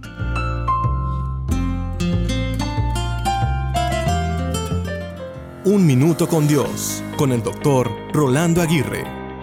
No sé si tú has sido una de esas personas que ha comprado algo a plazos. Es decir, que lo vas pagando poco a poco hasta que finalmente es tuyo. Por ejemplo, una joya, una ropa fina, un electrodoméstico, un carro, etc. Afortunadamente, muchas cosas se pueden comprar a plazos, incluyendo la casa donde vivimos. Sin embargo, no todo en la vida se compra y menos a plazos. Es más, son más las cosas del diario vivir que se necesitan comprar de una sola vez que las que se compran a plazos. La vida cristiana tiene estos dos componentes. Cristo ya pagó la cuota y saldo total en la cruz por todos y cada uno de nuestros pecados. No necesitamos pagar nada a plazos. Sin embargo, nuestro crecimiento espiritual parece darse paso a paso, un día a la vez, una prueba a la vez y un logro a la vez. Lo más importante es saber que Dios no nos ve y trata a plazos. Para Él hemos sido justificados, lavados y adoptados como parte de su familia. Él ve la historia completa y no solo parte de nuestro caminar. Él ve el trabajo completo y no solo una fracción de este. Él ve el potencial y todo lo que llegaremos a ser. ¿Le conoces a Cristo? ¿Tienes una relación con Él? Si no es así, hoy es tiempo de hacerlo. La Biblia dice en Romanos 5.1, por tanto, ya que fuimos hechos justos a los ojos de Dios por medio de la fe, tenemos paz con Dios gracias a lo que Jesucristo nuestro Señor hizo por nosotros. Para escuchar episodios anteriores, visita unminutocondios.org. Los floristas esperan con ansias sus sillones reclinables para recuperarse de su día más ocupado del año. Se trata del Día de la Madre. Las empresas de tarjetas cuentan el dinero producto de la venta del Día de la Madre. Las compañías telefónicas muy contentas, pues es el día del año que se hacen más llamadas. Bueno, el Día de la Madre solo dura un día y luego hasta el año próximo. Pero no es así con las marcas de ella en tu vida. Hoy quiero tener una palabra contigo acerca del tema El mayor deseo de una madre. Cuando era niño escribía algunos cuentos y solo había una persona que los escuchaba cuando los leía, mi mamá. Y por muy aburridas que fueran esas historias, ella con su ánimo apoyó a este aspirante a escritor. Y ella era mi admiradora número uno en cada actividad. Incluso se reía de mis chistes, aunque no siempre los entendía. Estaba pensando en cómo la voz e influencia de nuestra madre permanece con nosotros durante nuestra vida. Recordé la historia de un hombre llamado John Newton. No es un nombre muy conocido, pero lo que escribió sí es muy reconocido en todo el mundo. Es la canción que tocan prácticamente en todos los funerales de policías y bomberos. A veces era la canción que se escuchaba casi todos los días en la zona cero en Nueva York después del 11 de septiembre del 2001. Si la gente solamente reconoce un himno, se trata del que escribió John Newton, Sublime Gracia. Nadie jamás habría elegido a John Newton como el escritor de un himno inmortal. Siendo niño, su madre murió, su padre marinero lo llevó obviamente al mar. Ahí fue donde aprendió John la vida dura de un marinero. En cuanto a Dios, bueno, podrías olvidarte de eso. El cargamento que negociaba Newton eran seres humanos, arrancados de sus familias y encadenados en el vientre de algún barco que transportaba esclavos. Hasta el día en que una violenta tormenta amenazó con hundir su barco. En ese momento, cuando supo dónde estaba su única esperanza, él le gritó a la tormenta, Dios de mi madre, Dios de la misericordia, sálvame. Y el Dios de su madre lo salvó. Más importante aún, aquel día el Dios de su madre se convirtió en el Dios de John Newton. Su vida fue salvada, pero también lo fue su alma, por esa sublime gracia que le permitió decir, estaba perdido una vez, pero ahora he sido encontrado, estaba ciego, pero ahora veo. A lo largo de los años, muchos hijos o hijas han sido objeto de las oraciones de muchas madres, pero podría ser que hasta la tormenta nunca hayan elegido a su Dios para que sea su Dios. Es cuando de repente estamos a merced de algo que no podemos controlar o que no podemos arreglar, cuando finalmente decimos no puedo, y las oraciones de una madre finalmente son respondidas. Puede que ella no haya vivido para verlo, pero las oraciones de ella nos han seguido a donde quiera que hemos ido. John Newton escogió una palabra muy buena para describir una vida que estamos dirigiendo en lugar de dirigirla el Dios que nos la dio, perdido. Yo todavía estaría perdido, preguntándome por qué estoy aquí, a dónde voy y qué llenaría el vacío en mi corazón. Si no fuera por el hombre que dijo en nuestra palabra para hoy de la palabra de Dios, ¿por qué vino aquí? Y está en Lucas capítulo 19, versículo 10, porque el Hijo del Hombre vino a buscar y a salvar lo que se había perdido. Eso fue lo que Jesús estaba haciendo cuando fue clavado en una cruz. Él dijo esas palabras que cambian la vida y la eternidad de una persona. Padre, perdónalos. Me pregunto si alguna vez has abrazado lo que Él hizo en esa cruz por ti y has hecho de ese Salvador tu Salvador, sabiendo que era tu pecado el que tenía la intención de perdonar. Pero Él espera entrar para convertirse en el rescatador de tu pecado. Ha venido a buscarte hoy a través de nuestro encuentro para poder salvarte ahora y para siempre. Si has sido tan bendecido como para tener una madre que ha orado por ti, esa es una poderosa razón para decir gracias y pedirle al Dios de tu madre que te salve. Una palabra contigo de Ran Hatchcraft. Momentos de la creación.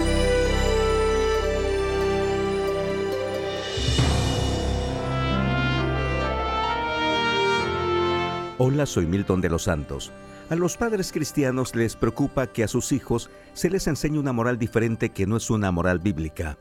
Les preocupa que a sus hijos no se les enseñe la verdad sobre la teoría de la evolución o sobre la creación. Y nuestras respuestas con frecuencia se enfocan en persuadir a los distritos escolares para que enseñen todos los puntos de vista sobre los orígenes, incluida la Biblia, y por el derecho a retirar a nuestros hijos de lecciones sobre moralidades y estilos de vida alternativos. A veces necesitamos detenernos y pensar, ¿estamos solo poniendo un pequeño parche para cubrir una enorme fractura? Creemos que las escuelas capacitan a nuestros jóvenes para vivir en el mundo, pero cuando ingresan al mundo del trabajo, ¿cuántos jefes encuentran ellos que segregan a sus trabajadores en grupos de edad? La Biblia habla de manera diferente de la educación. Enseñarás estos mandamientos diligentemente a tus hijos, y hablarás de ellos cuando te sientes en tu casa, cuando andes por el camino, cuando te acuestes y cuando te levantes. Deuteronomio 6.7. Somos los padres quienes somos responsables de la educación de nuestros hijos. Y un día seremos juzgados por lo bien que hicimos esto, o si entregamos la responsabilidad a aquellos que no enseñarían a nuestros hijos el camino correcto a seguir. Para una copia de este programa, escríbanos a info@creationmoments.com o a Momentos de la Creación, PO Box 839, Foley, Minnesota 56329, Estados Unidos y solicite la copia número 2642. Estás escuchando Tiempo devocional, un tiempo de intimidad con Dios.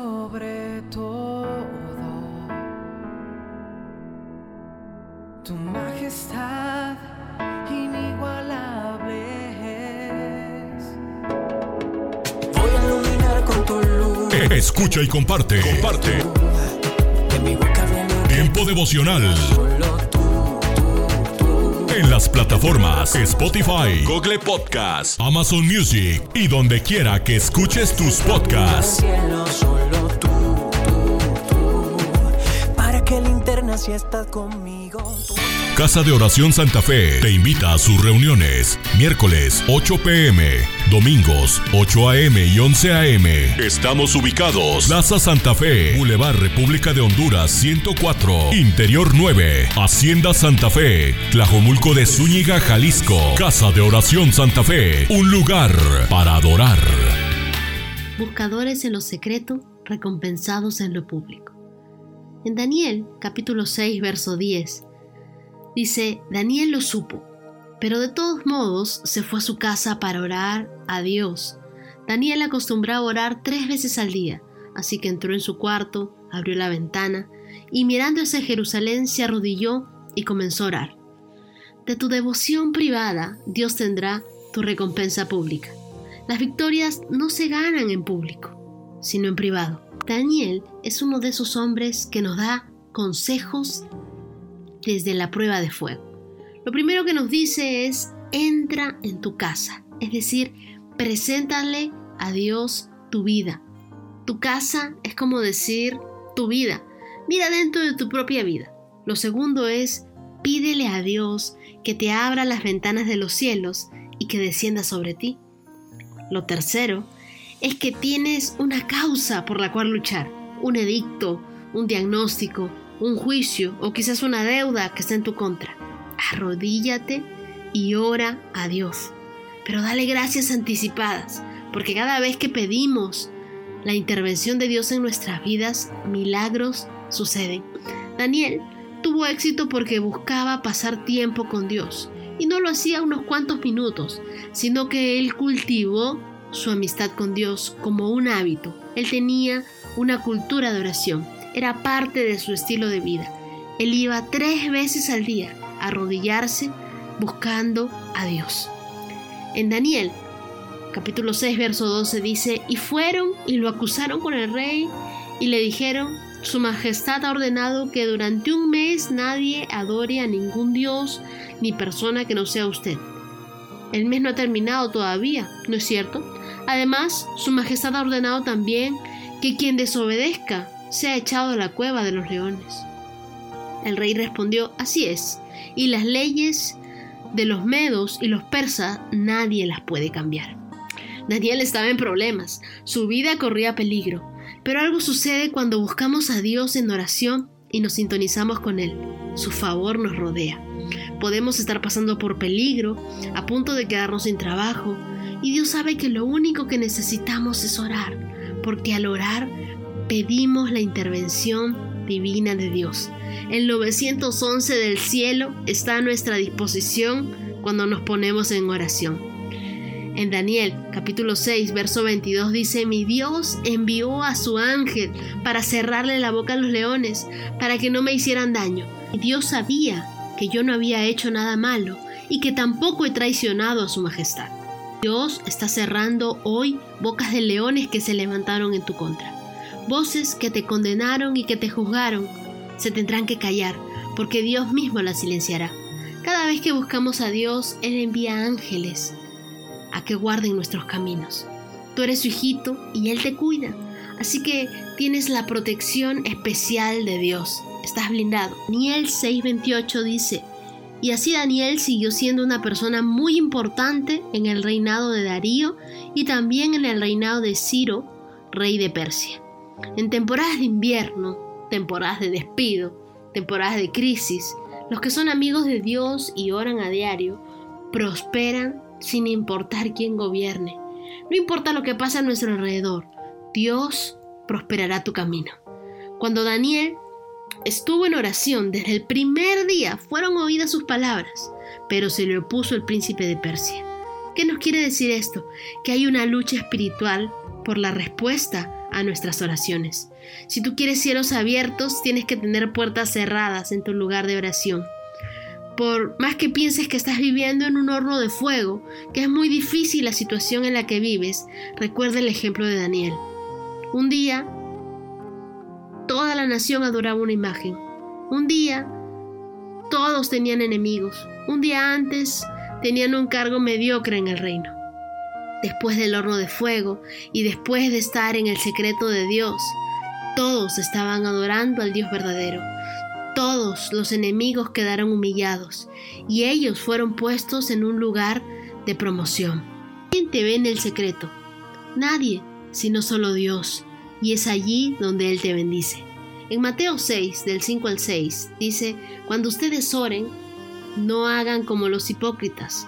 A ellos les encanta que la gente los vea orar, por eso oran de pie en las sinagogas y en los lugares donde pasa mucha gente pueden estar seguros de que no tendrán otra recompensa. Cuando alguno de ustedes ore, hágalo a solas.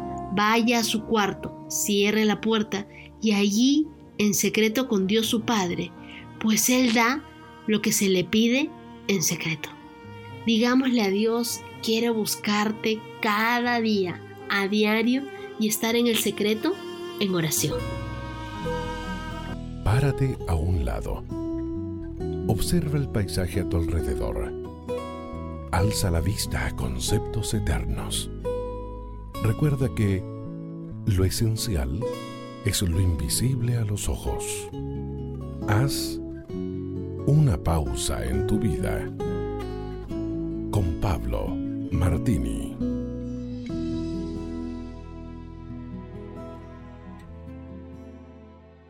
Los seres humanos tenemos la mala costumbre de valorar algo solamente en su ausencia. Valoramos el dinero cuando nos falta, valoramos el tiempo cuando estamos muriendo, valoramos la familia cuando la perdimos, el frío cuando hace calor y deseamos que haga calor en tiempos fríos. Solamente cuando recibimos un golpe bajo, dejamos de posponer la vida para después. Vivimos de recuerdos del pasado o anhelando un futuro que ni sabemos si vamos a alcanzar. Así, sufrimos nuestro presente como si nos encontráramos en una prisión sin salida. Nos quejamos de nuestros hijos pequeños y cuando crecen deseamos que vuelvan a ser niños. Vivimos discutiendo con nuestros padres y luego cuando mueren anhelamos con todo nuestro ser poder retroceder el tiempo y darles tan solo un abrazo más? ¿Por qué esperar para decir te amo? ¿Por qué no luchar hoy por lo que deseas? ¿Por qué guardarte abrazos, sonrisas y besos? ¿Por qué no pedir perdón? Nunca creemos que se nos puede acabar el tiempo. Hasta que se nos acaba, obvio. Nunca creemos que se nos puede perder algo hasta que lo perdemos. Nunca creemos que vamos a morir hasta que estamos muriendo. ¿Por qué no mejor disfrutar del sol cuando está brillando? Sufrir, sufrir también es vivir. Que duela también es señal de que puedes sentir.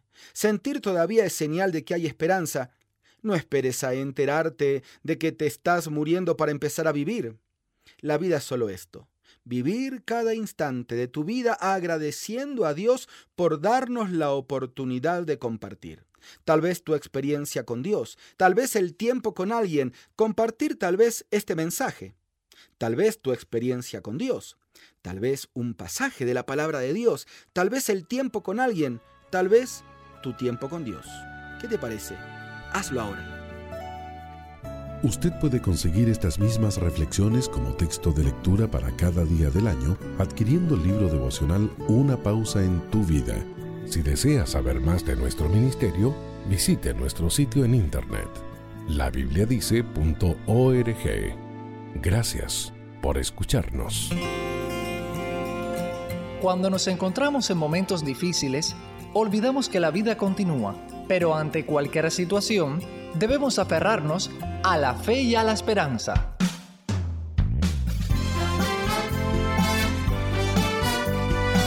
Meditaciones y comentarios con el pastor Alberto González en Mensajes, de, fe y esperanza. Un saludo cordial desde La Habana, Cuba. Cuando Pablo habla en el capítulo 12 de Corintios sobre los ministerios de los apóstoles, profetas, pastores y maestros, menciona también a los que sanan, los que ayudan, los que administran, los que tienen don de lenguas. No te confundas por el orden en que aparecen los diferentes dones, porque ello no significa valor jerárquico, sino solo lugar de enunciación. Pablo, en ese pasaje, hace una serie de preguntas retóricas recalcando que todos no podemos hacer lo mismo. Es necesario que haya quien tenga otros dones y se dedique a otras labores. Por ejemplo, He predicado durante muchos años en un campamento en retiros para hombres, mujeres, pastores, misioneros, jóvenes, músicos, etc. Allí enseñaba la palabra de Dios en diferentes mensajes y conferencias. He disfrutado mucho esa labor que he podido desempeñar por la gracia de Dios y que la considero muy necesaria.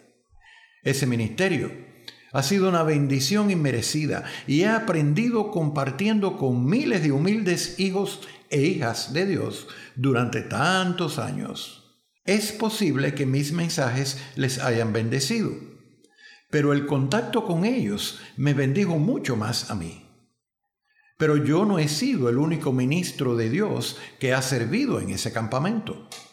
Muchos han ido allí a predicar y enseñar, pero además de ellos, para que esos retiros funcionen, otros ministros realizan tareas diarias que son también un ministerio. Por ejemplo, los que cocinan, limpian y administran el lugar son todos ministros de Dios.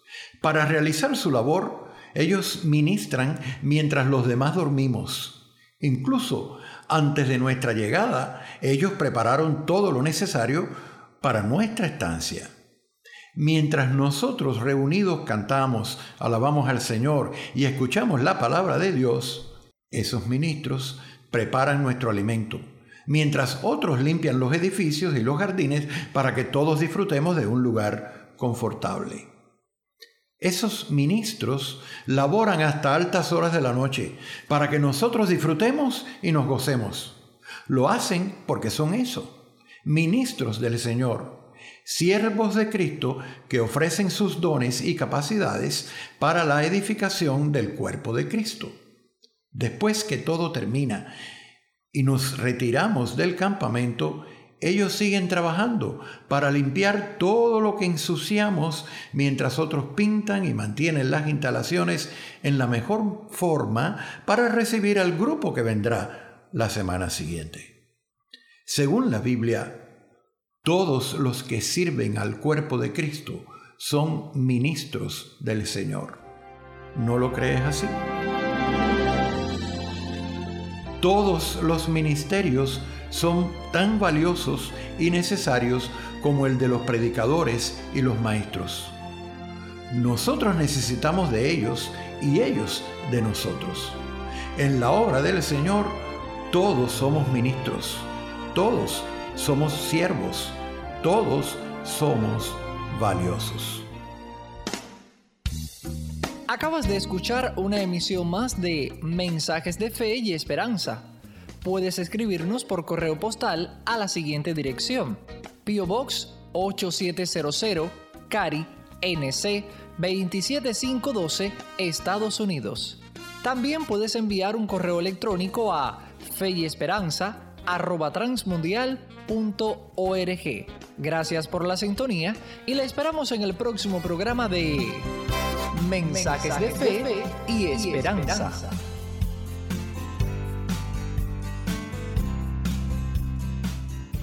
Solo una voz inspira tu vida, inspira tu vida. Una voz de los cielos, con el pastor Juan Carlos Mayorga. Bienvenidos y ha sucedido contigo en tus fornicaciones lo contrario de las demás mujeres, porque ninguno te ha solicitado para fornicar y tú das la paga en lugar de recibirla. Por esto ha sido diferente. Ezequiel 16:34. La pornografía, un arma satánica. La raíz griega del término fornicación es porneia, que tiene que ver con pornografía. Mi amigo y amiga, una de las herramientas más importantes que el diablo emplea normalmente para atacar sexualmente al género humano, sobre todo a los varones, y a los creyentes especialmente, es la pornografía, la cual está fuertemente posicionada en el mundo. El término pornografía se origina de dos términos griegos muy antiguos. Uno es porné, que originalmente quiere decir prostituta, y se traduce como ramera en el Nuevo Testamento aun cuando el vocablo hace referencia sobre todo a las mujeres prostitutas, asimismo fue atribuido a los varones. Y dos es grafé, que significa imagen, pintura o escritura, y que comprende todo tipo de emblemas físicos externos que generan excitación sexual en quienes los emplean. Teniendo en cuenta esto, llama la atención que en la industria pornográfica sus estrellas más sobresalientes son las mujeres. Hoy no es un secreto que la pornografía gana cada vez más terreno, no solo en la cultura en general, sino igualmente en los hogares. Y los hogares cristianos no son una excepción. Antes la pornografía estaba cohibida, ahora se maneja abiertamente. Es fácil acceder a ella. Está al alcance de todos, incluyendo a los niños. Es más, hasta los niños son usados para hacer lo que se llama hoy pornografía infantil. Los medios de comunicación, el vasto universo de la Internet, los canales de televisión, las revistas, las películas, los videos promocionan la desnudez y las actividades sexuales ilícitas a una velocidad alarmante, apuntando a que las imágenes, escenas y los relatos se harán cada vez más explícitos, agresivos y desnaturalizados. La pornografía, al igual que la prostitución, no es un delito inofensivo como en ocasiones se afirma. Sus víctimas están por doquier. Estimula a la imaginación a cometer adulterio mental. Genera deseos y aberraciones en contravía a la voluntad que Dios tiene para nuestra vida. Aviva las pasiones y la excitación sexual, particularmente en los varones, volviéndolos peligrosos en potencia para las mujeres y los niños. Negar esto sería como intentar tapar el sol con un dedo. Muchos hombres, incluso cristianos, han sido incitados por la pornografía y se han visto tentados a buscar relaciones sexuales aún con mujeres o niños que no las querían. ¿Cuántos incestos y violaciones ocurren como producto de la excitación sexual causada por la pornografía? ¿Cuántos matrimonios cristianos basan sus relaciones sexuales en la pornografía disque para conservar la llama encendida? La pornografía es un juego que involucra la mente, la imaginación y la fantasía. Lleva la lujuria mental para con las mujeres, la cual el Señor Jesús, la gracia encarnada, condenó en Mateo 5, 27 al 29 diciendo, oísteis que fue dicho, no cometerás adulterio, pero yo os digo que cualquiera que mira a una mujer para codiciarla, ya adulteró con ella en su corazón. Por tanto, si tu ojo derecho te es ocasión de caer, sácalo y échalo de ti, pues mejor te es que se pierda uno de tus miembros y no que todo tu cuerpo sea echado al infierno. Hemos de orar. Dios Padre, perdónanos por simpatizar y participar en la pornografía. Recibimos tu pronto auxilio para no tener más parte en ella, sino más bien reprenderla con el temor del Señor en nosotros, rechazamos el amor por la pornografía y recibimos la fortaleza para no sucumbir al deseo de verla. Sea desenmascarada esta obra tenebrosa entre los cristianos. Redarguye y trata con quienes participan de esto para que no sean condenados con el mundo. En el nombre de Jesucristo. Amén. De los cielos Escúchanos, será de bendición para tu vida. bendición para tu vida. Alimento para el alma. Lecturas diarias de inspiración producidas por Radio Transmundial.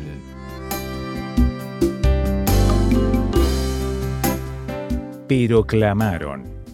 Aquí en Uruguay, supongo que en otros lugares también, hay un refrán que versa así. Ya vendrás a mi establo con tu caballo cansado. Se utiliza en situaciones en las que una persona espera algo de alguien que teniendo condiciones de darlo, no lo da. Entonces, como forma de revancha, contesta con esa frase que implica que a quien está negando la asistencia hoy, también le llegará el turno de pedir algo y no lo obtendrá. La imagen de ir al establo con el caballo cansado es antigua, pero muy simbólica, porque todos sabemos que cuando el caballo está cansado debe reponer sus fuerzas comiendo, bebiendo y descansando, de lo contrario no podrá seguir viaje. Todos a menudo andamos con el caballo cansado y necesitamos llegar al establo. La lectura de hoy en el Salmo 107 nos lleva al pueblo de Israel vagando por el desierto y atravesando las vicisitudes que ello implicó. Lo que sucedía con el pueblo se narra en una estructura muy particular que llama la atención. Hay una necesidad acuciante, ellos claman y Jehová oye. Así se muestra cuatro veces en este capítulo. En cada una de ellas se observa que tan pronto como recibían la ayuda de parte de su Dios, se olvidaban y hasta se rebelaban. Un círculo vicioso. Imagínese si Jehová al ver esto hubiese respondido con el refranero uruguayo. Pero Él es esencialmente bueno y su misericordia es para siempre. Y esta verdad se resalta varias veces junto con la exhortación a alabarle. Y nosotros, ¿vamos a Dios solamente cuando estamos en necesidad y pronto lo olvidamos? Alaba la misericordia de Jehová en todo tiempo. Meditación escrita por Nancy Rodríguez Antivero, Uruguay,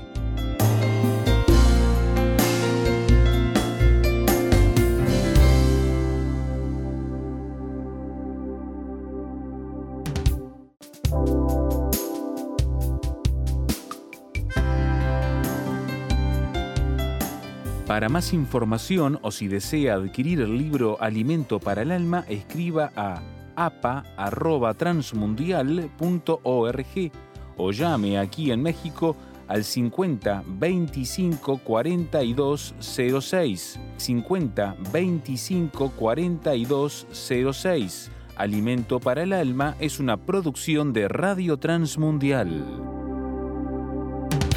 Un mensaje a la conciencia. Un momento de reflexión en la vida diaria. Escúchelo en la voz del hermano Pablo. Kevin Barry sale a trabajar todos los días, sea invierno o verano, haya frío o haya calor.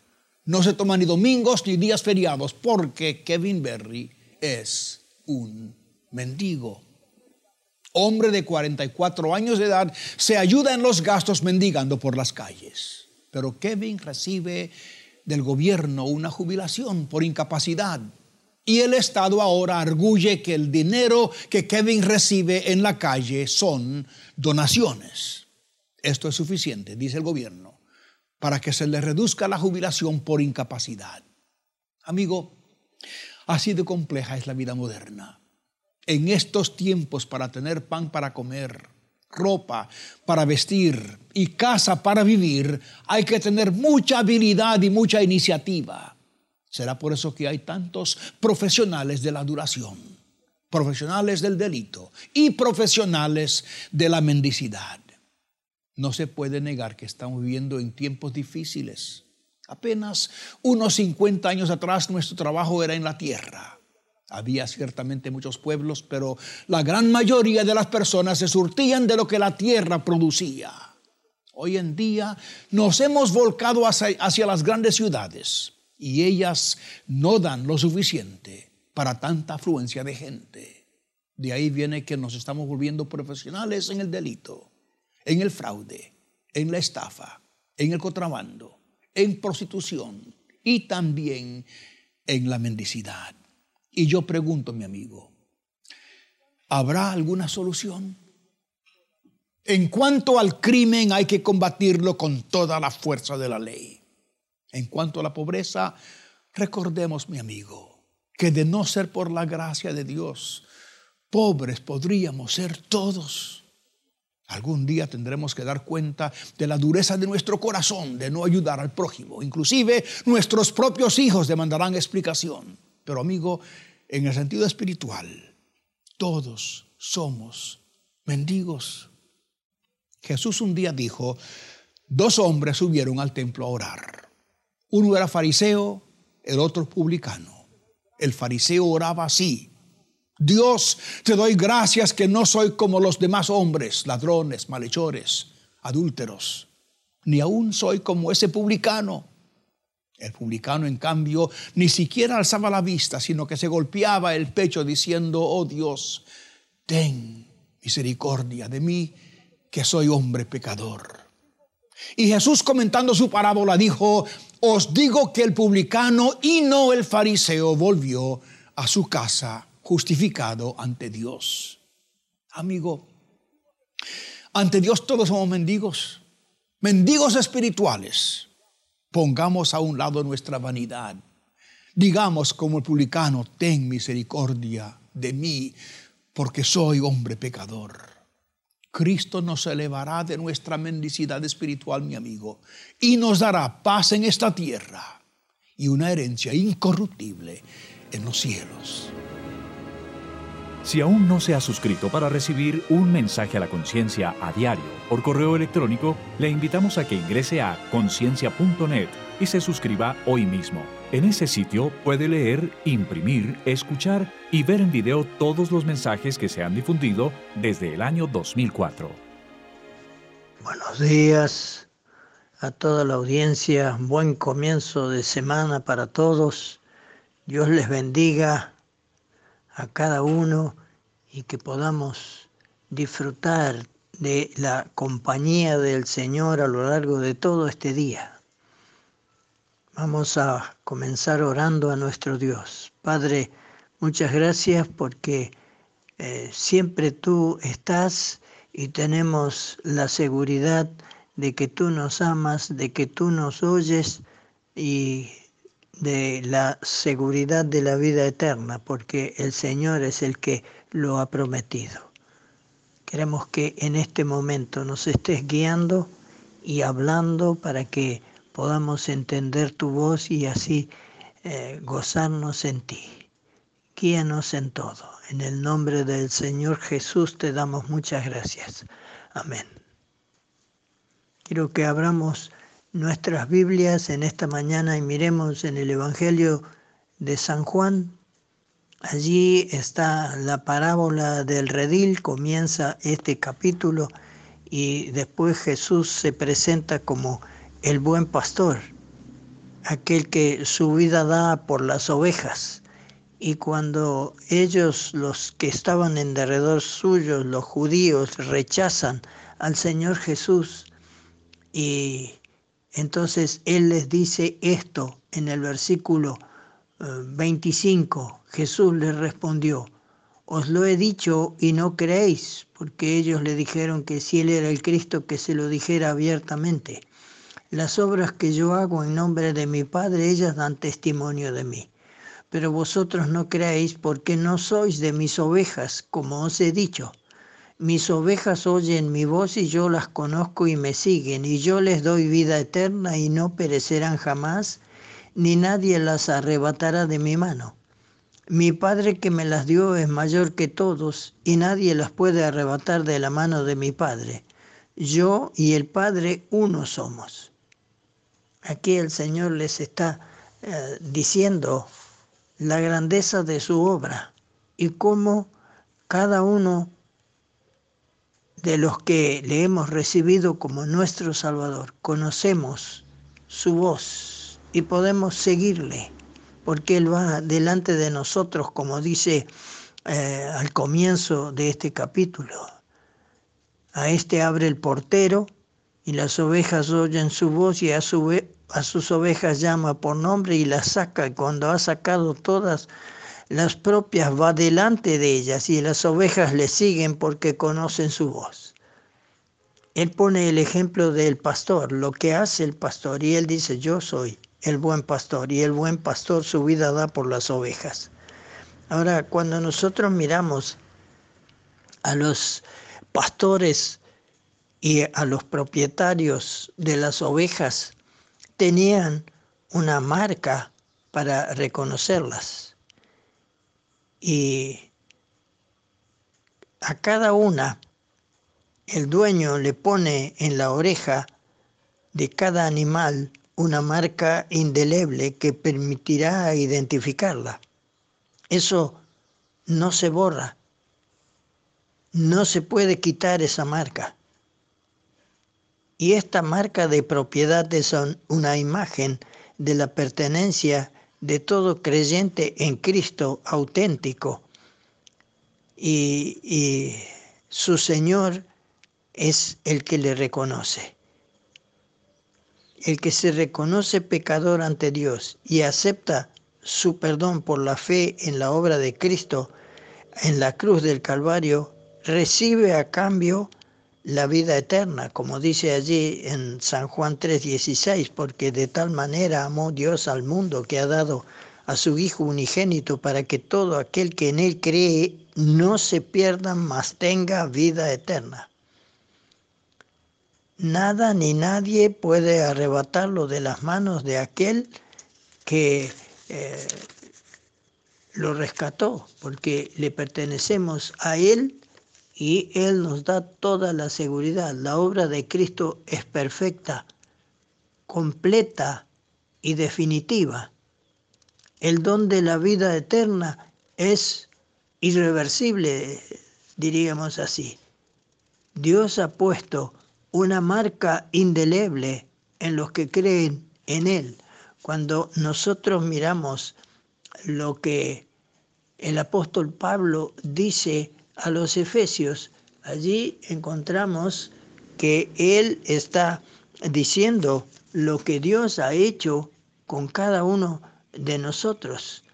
Cuando vamos a Efesios capítulo 1 y versículo 13 dice, hablando del Señor Jesucristo, en Él también vosotros, habiendo oído la palabra de verdad, el Evangelio de vuestra salvación, y habiendo creído en Él, fuisteis sellados con el Espíritu Santo de la promesa que es la, las arras o la garantía de nuestra herencia hasta la redención de la posesión adquirida para alabanza de su gloria. En el Señor Jesucristo, cuando nosotros le recibimos como nuestro Salvador, hemos sido sellados, dice, con el Espíritu Santo de la promesa. Qué maravilla de obra que Dios ha hecho por medio del el Señor Jesucristo. Y cuando nosotros seguimos mirando lo que el apóstol dice aquí a los Efesios y vamos al capítulo 4 y al versículo 30, él da un consejo, dice, no contristéis al Espíritu Santo de Dios con el cual fuisteis sellados ¿Para qué? Para el día de la redención. Ah, le pertenecemos, Él es el propietario, nos ha sellado, le pertenecemos. Y en el día de la redención, el que está sellado, el Señor lo lleva a estar con Él por toda la eternidad. Y aquellos que se quieran acercar y decir en tu nombre hicimos tal cosa, en tu nombre hicimos, no os conozco, no están sellados no es pertenencia suya. El Señor dice que Él conoce a cada uno por nombre y nos ha de llevar a la casa del Padre. Qué maravilla que es mirar todo esto y la obra que el Señor ha hecho a favor de cada uno de nosotros. Fuisteis sellados con el Espíritu Santo de la promesa. Aunque a través de la palabra, el creyente es exhortado a andar por el Espíritu, como, mirábamos allí en Efesios, a llevar una vida santa. Eh, desgraciadamente, diríamos, aún puede pecar. Miramos lo que dice Juan en la primera carta, en el capítulo 1 y en el versículo 10 dice, si decimos que no hemos pecado, y le hacemos a él mentiroso, y su palabra no está en nosotros, porque Dios dice que todos pecamos y estamos destituidos de su gloria. Pero, pero cuando nosotros eh, vamos a Él, Él es fiel y justo y nos perdona. Y cuando sucede esto que alguien puede pecar aunque conoce al Señor. Puede hasta perder el gozo. y a veces eh, duda de la salvación, pero no se pierde la salvación en sí, no. Fuisteis sellados. Entonces, ¿qué debe hacer? Al que confiesa sus pecados, Dios lo perdona y le da la comunión con él, queda nuevamente restablecido. Si miramos el versículo 9 del capítulo 1 de Primera de Juan, dice, si confesamos nuestros pecados, Él es fiel y justo para perdonar nuestros pecados y limpiarnos de toda maldad. Ah, pero hace falta esto, si confesamos nuestros pecados a Él, Él es fiel y justo. Si mi error causó un prejuicio a alguien, también debo reparar el daño. En vez de dejar que Satanás, el acusador, nos perturbe, echemos mano de la gracia de Dios. Alabémosle porque le pertenecemos eternamente a Él hemos sido comprados a un alto precio. El Señor pagó ese precio en la cruz del Calvario, con su propia vida. Dio su vida por nosotros. El buen pastor dice, su vida da por las ovejas. No es el asalariado de quien no son propias las ovejas y cuando ve venir el lobo se escapa y las deja porque no le pertenecen, no le importa. Pero el buen pastor no hace esto. Su vida da por las ovejas y él la dio, él pagó el precio de nuestro rescate con su propia vida en la cruz del Calvario. Entonces le pertenecemos, le pertenecemos a Él. Y qué bueno es saber que hemos sido sellados con el Espíritu Santo para el día de la redención. Le, pertenemos, le pertenecemos a Él. Así como la oveja pertenece a su dueño, incluso si a veces eh, se va a otros prados, pero si se pierde entre los barrancos o pasa por lugares muy difíciles, escabrosos, rocosos, pero sigue perteneciendo al mismo dueño porque está marcada, es de él. Y cuando nosotros miramos en lo espiritual, Dios no desechará a ninguno de sus verdaderos hijos, sino que nos ama, nos cuida y tenemos esa plena seguridad. Yo les doy vida eterna. No perecerán jamás ni nadie los arrebatará de mi mano. Mi Padre que me las dio es mayor que todos y nadie los puede arrebatar de las manos de mi Padre. Gracias a Dios porque tenemos esta seguridad completa. ¿Habrá alguien que todavía está dudando, que no tiene esta seguridad de, de los que me están escuchando en esta mañana? Tiene que ir al Señor. Él es el que hizo todo para que nosotros podamos tener la seguridad y la vida eterna y la paz con Dios. Y estar así, ¿eh?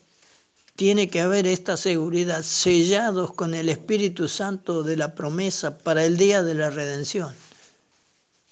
Le pertenecemos a Él. ¿Le pertenecen todos mis oyentes? ¿O todavía hay alguno que está dudando, no sabe si le pertenece o no. Es el momento de decidir ir a Él y Él da la plena seguridad. Que así sea. Estás escuchando Tiempo devocional, un tiempo de intimidad con Dios.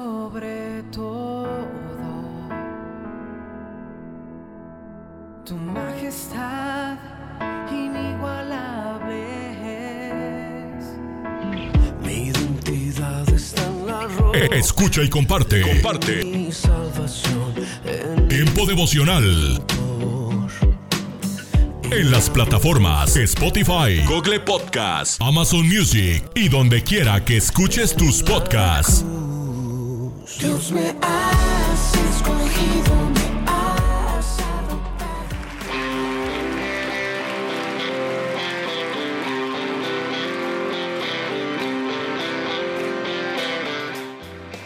En Iglesia Puerta Abierta tendrás un nuevo comienzo. Ven con toda tu familia, todos los domingos a partir de las 5 de la tarde. Iglesia Puerta Abierta, Nuevos Comienzos. Privada Loma Vallarta número 39, Colonia Loma del Paraíso, tercera sección en Guadalajara. Para más información búscanos en Instagram o en Facebook como Puerta Abierta NC. En Puerta Abierta NC somos una iglesia que crece.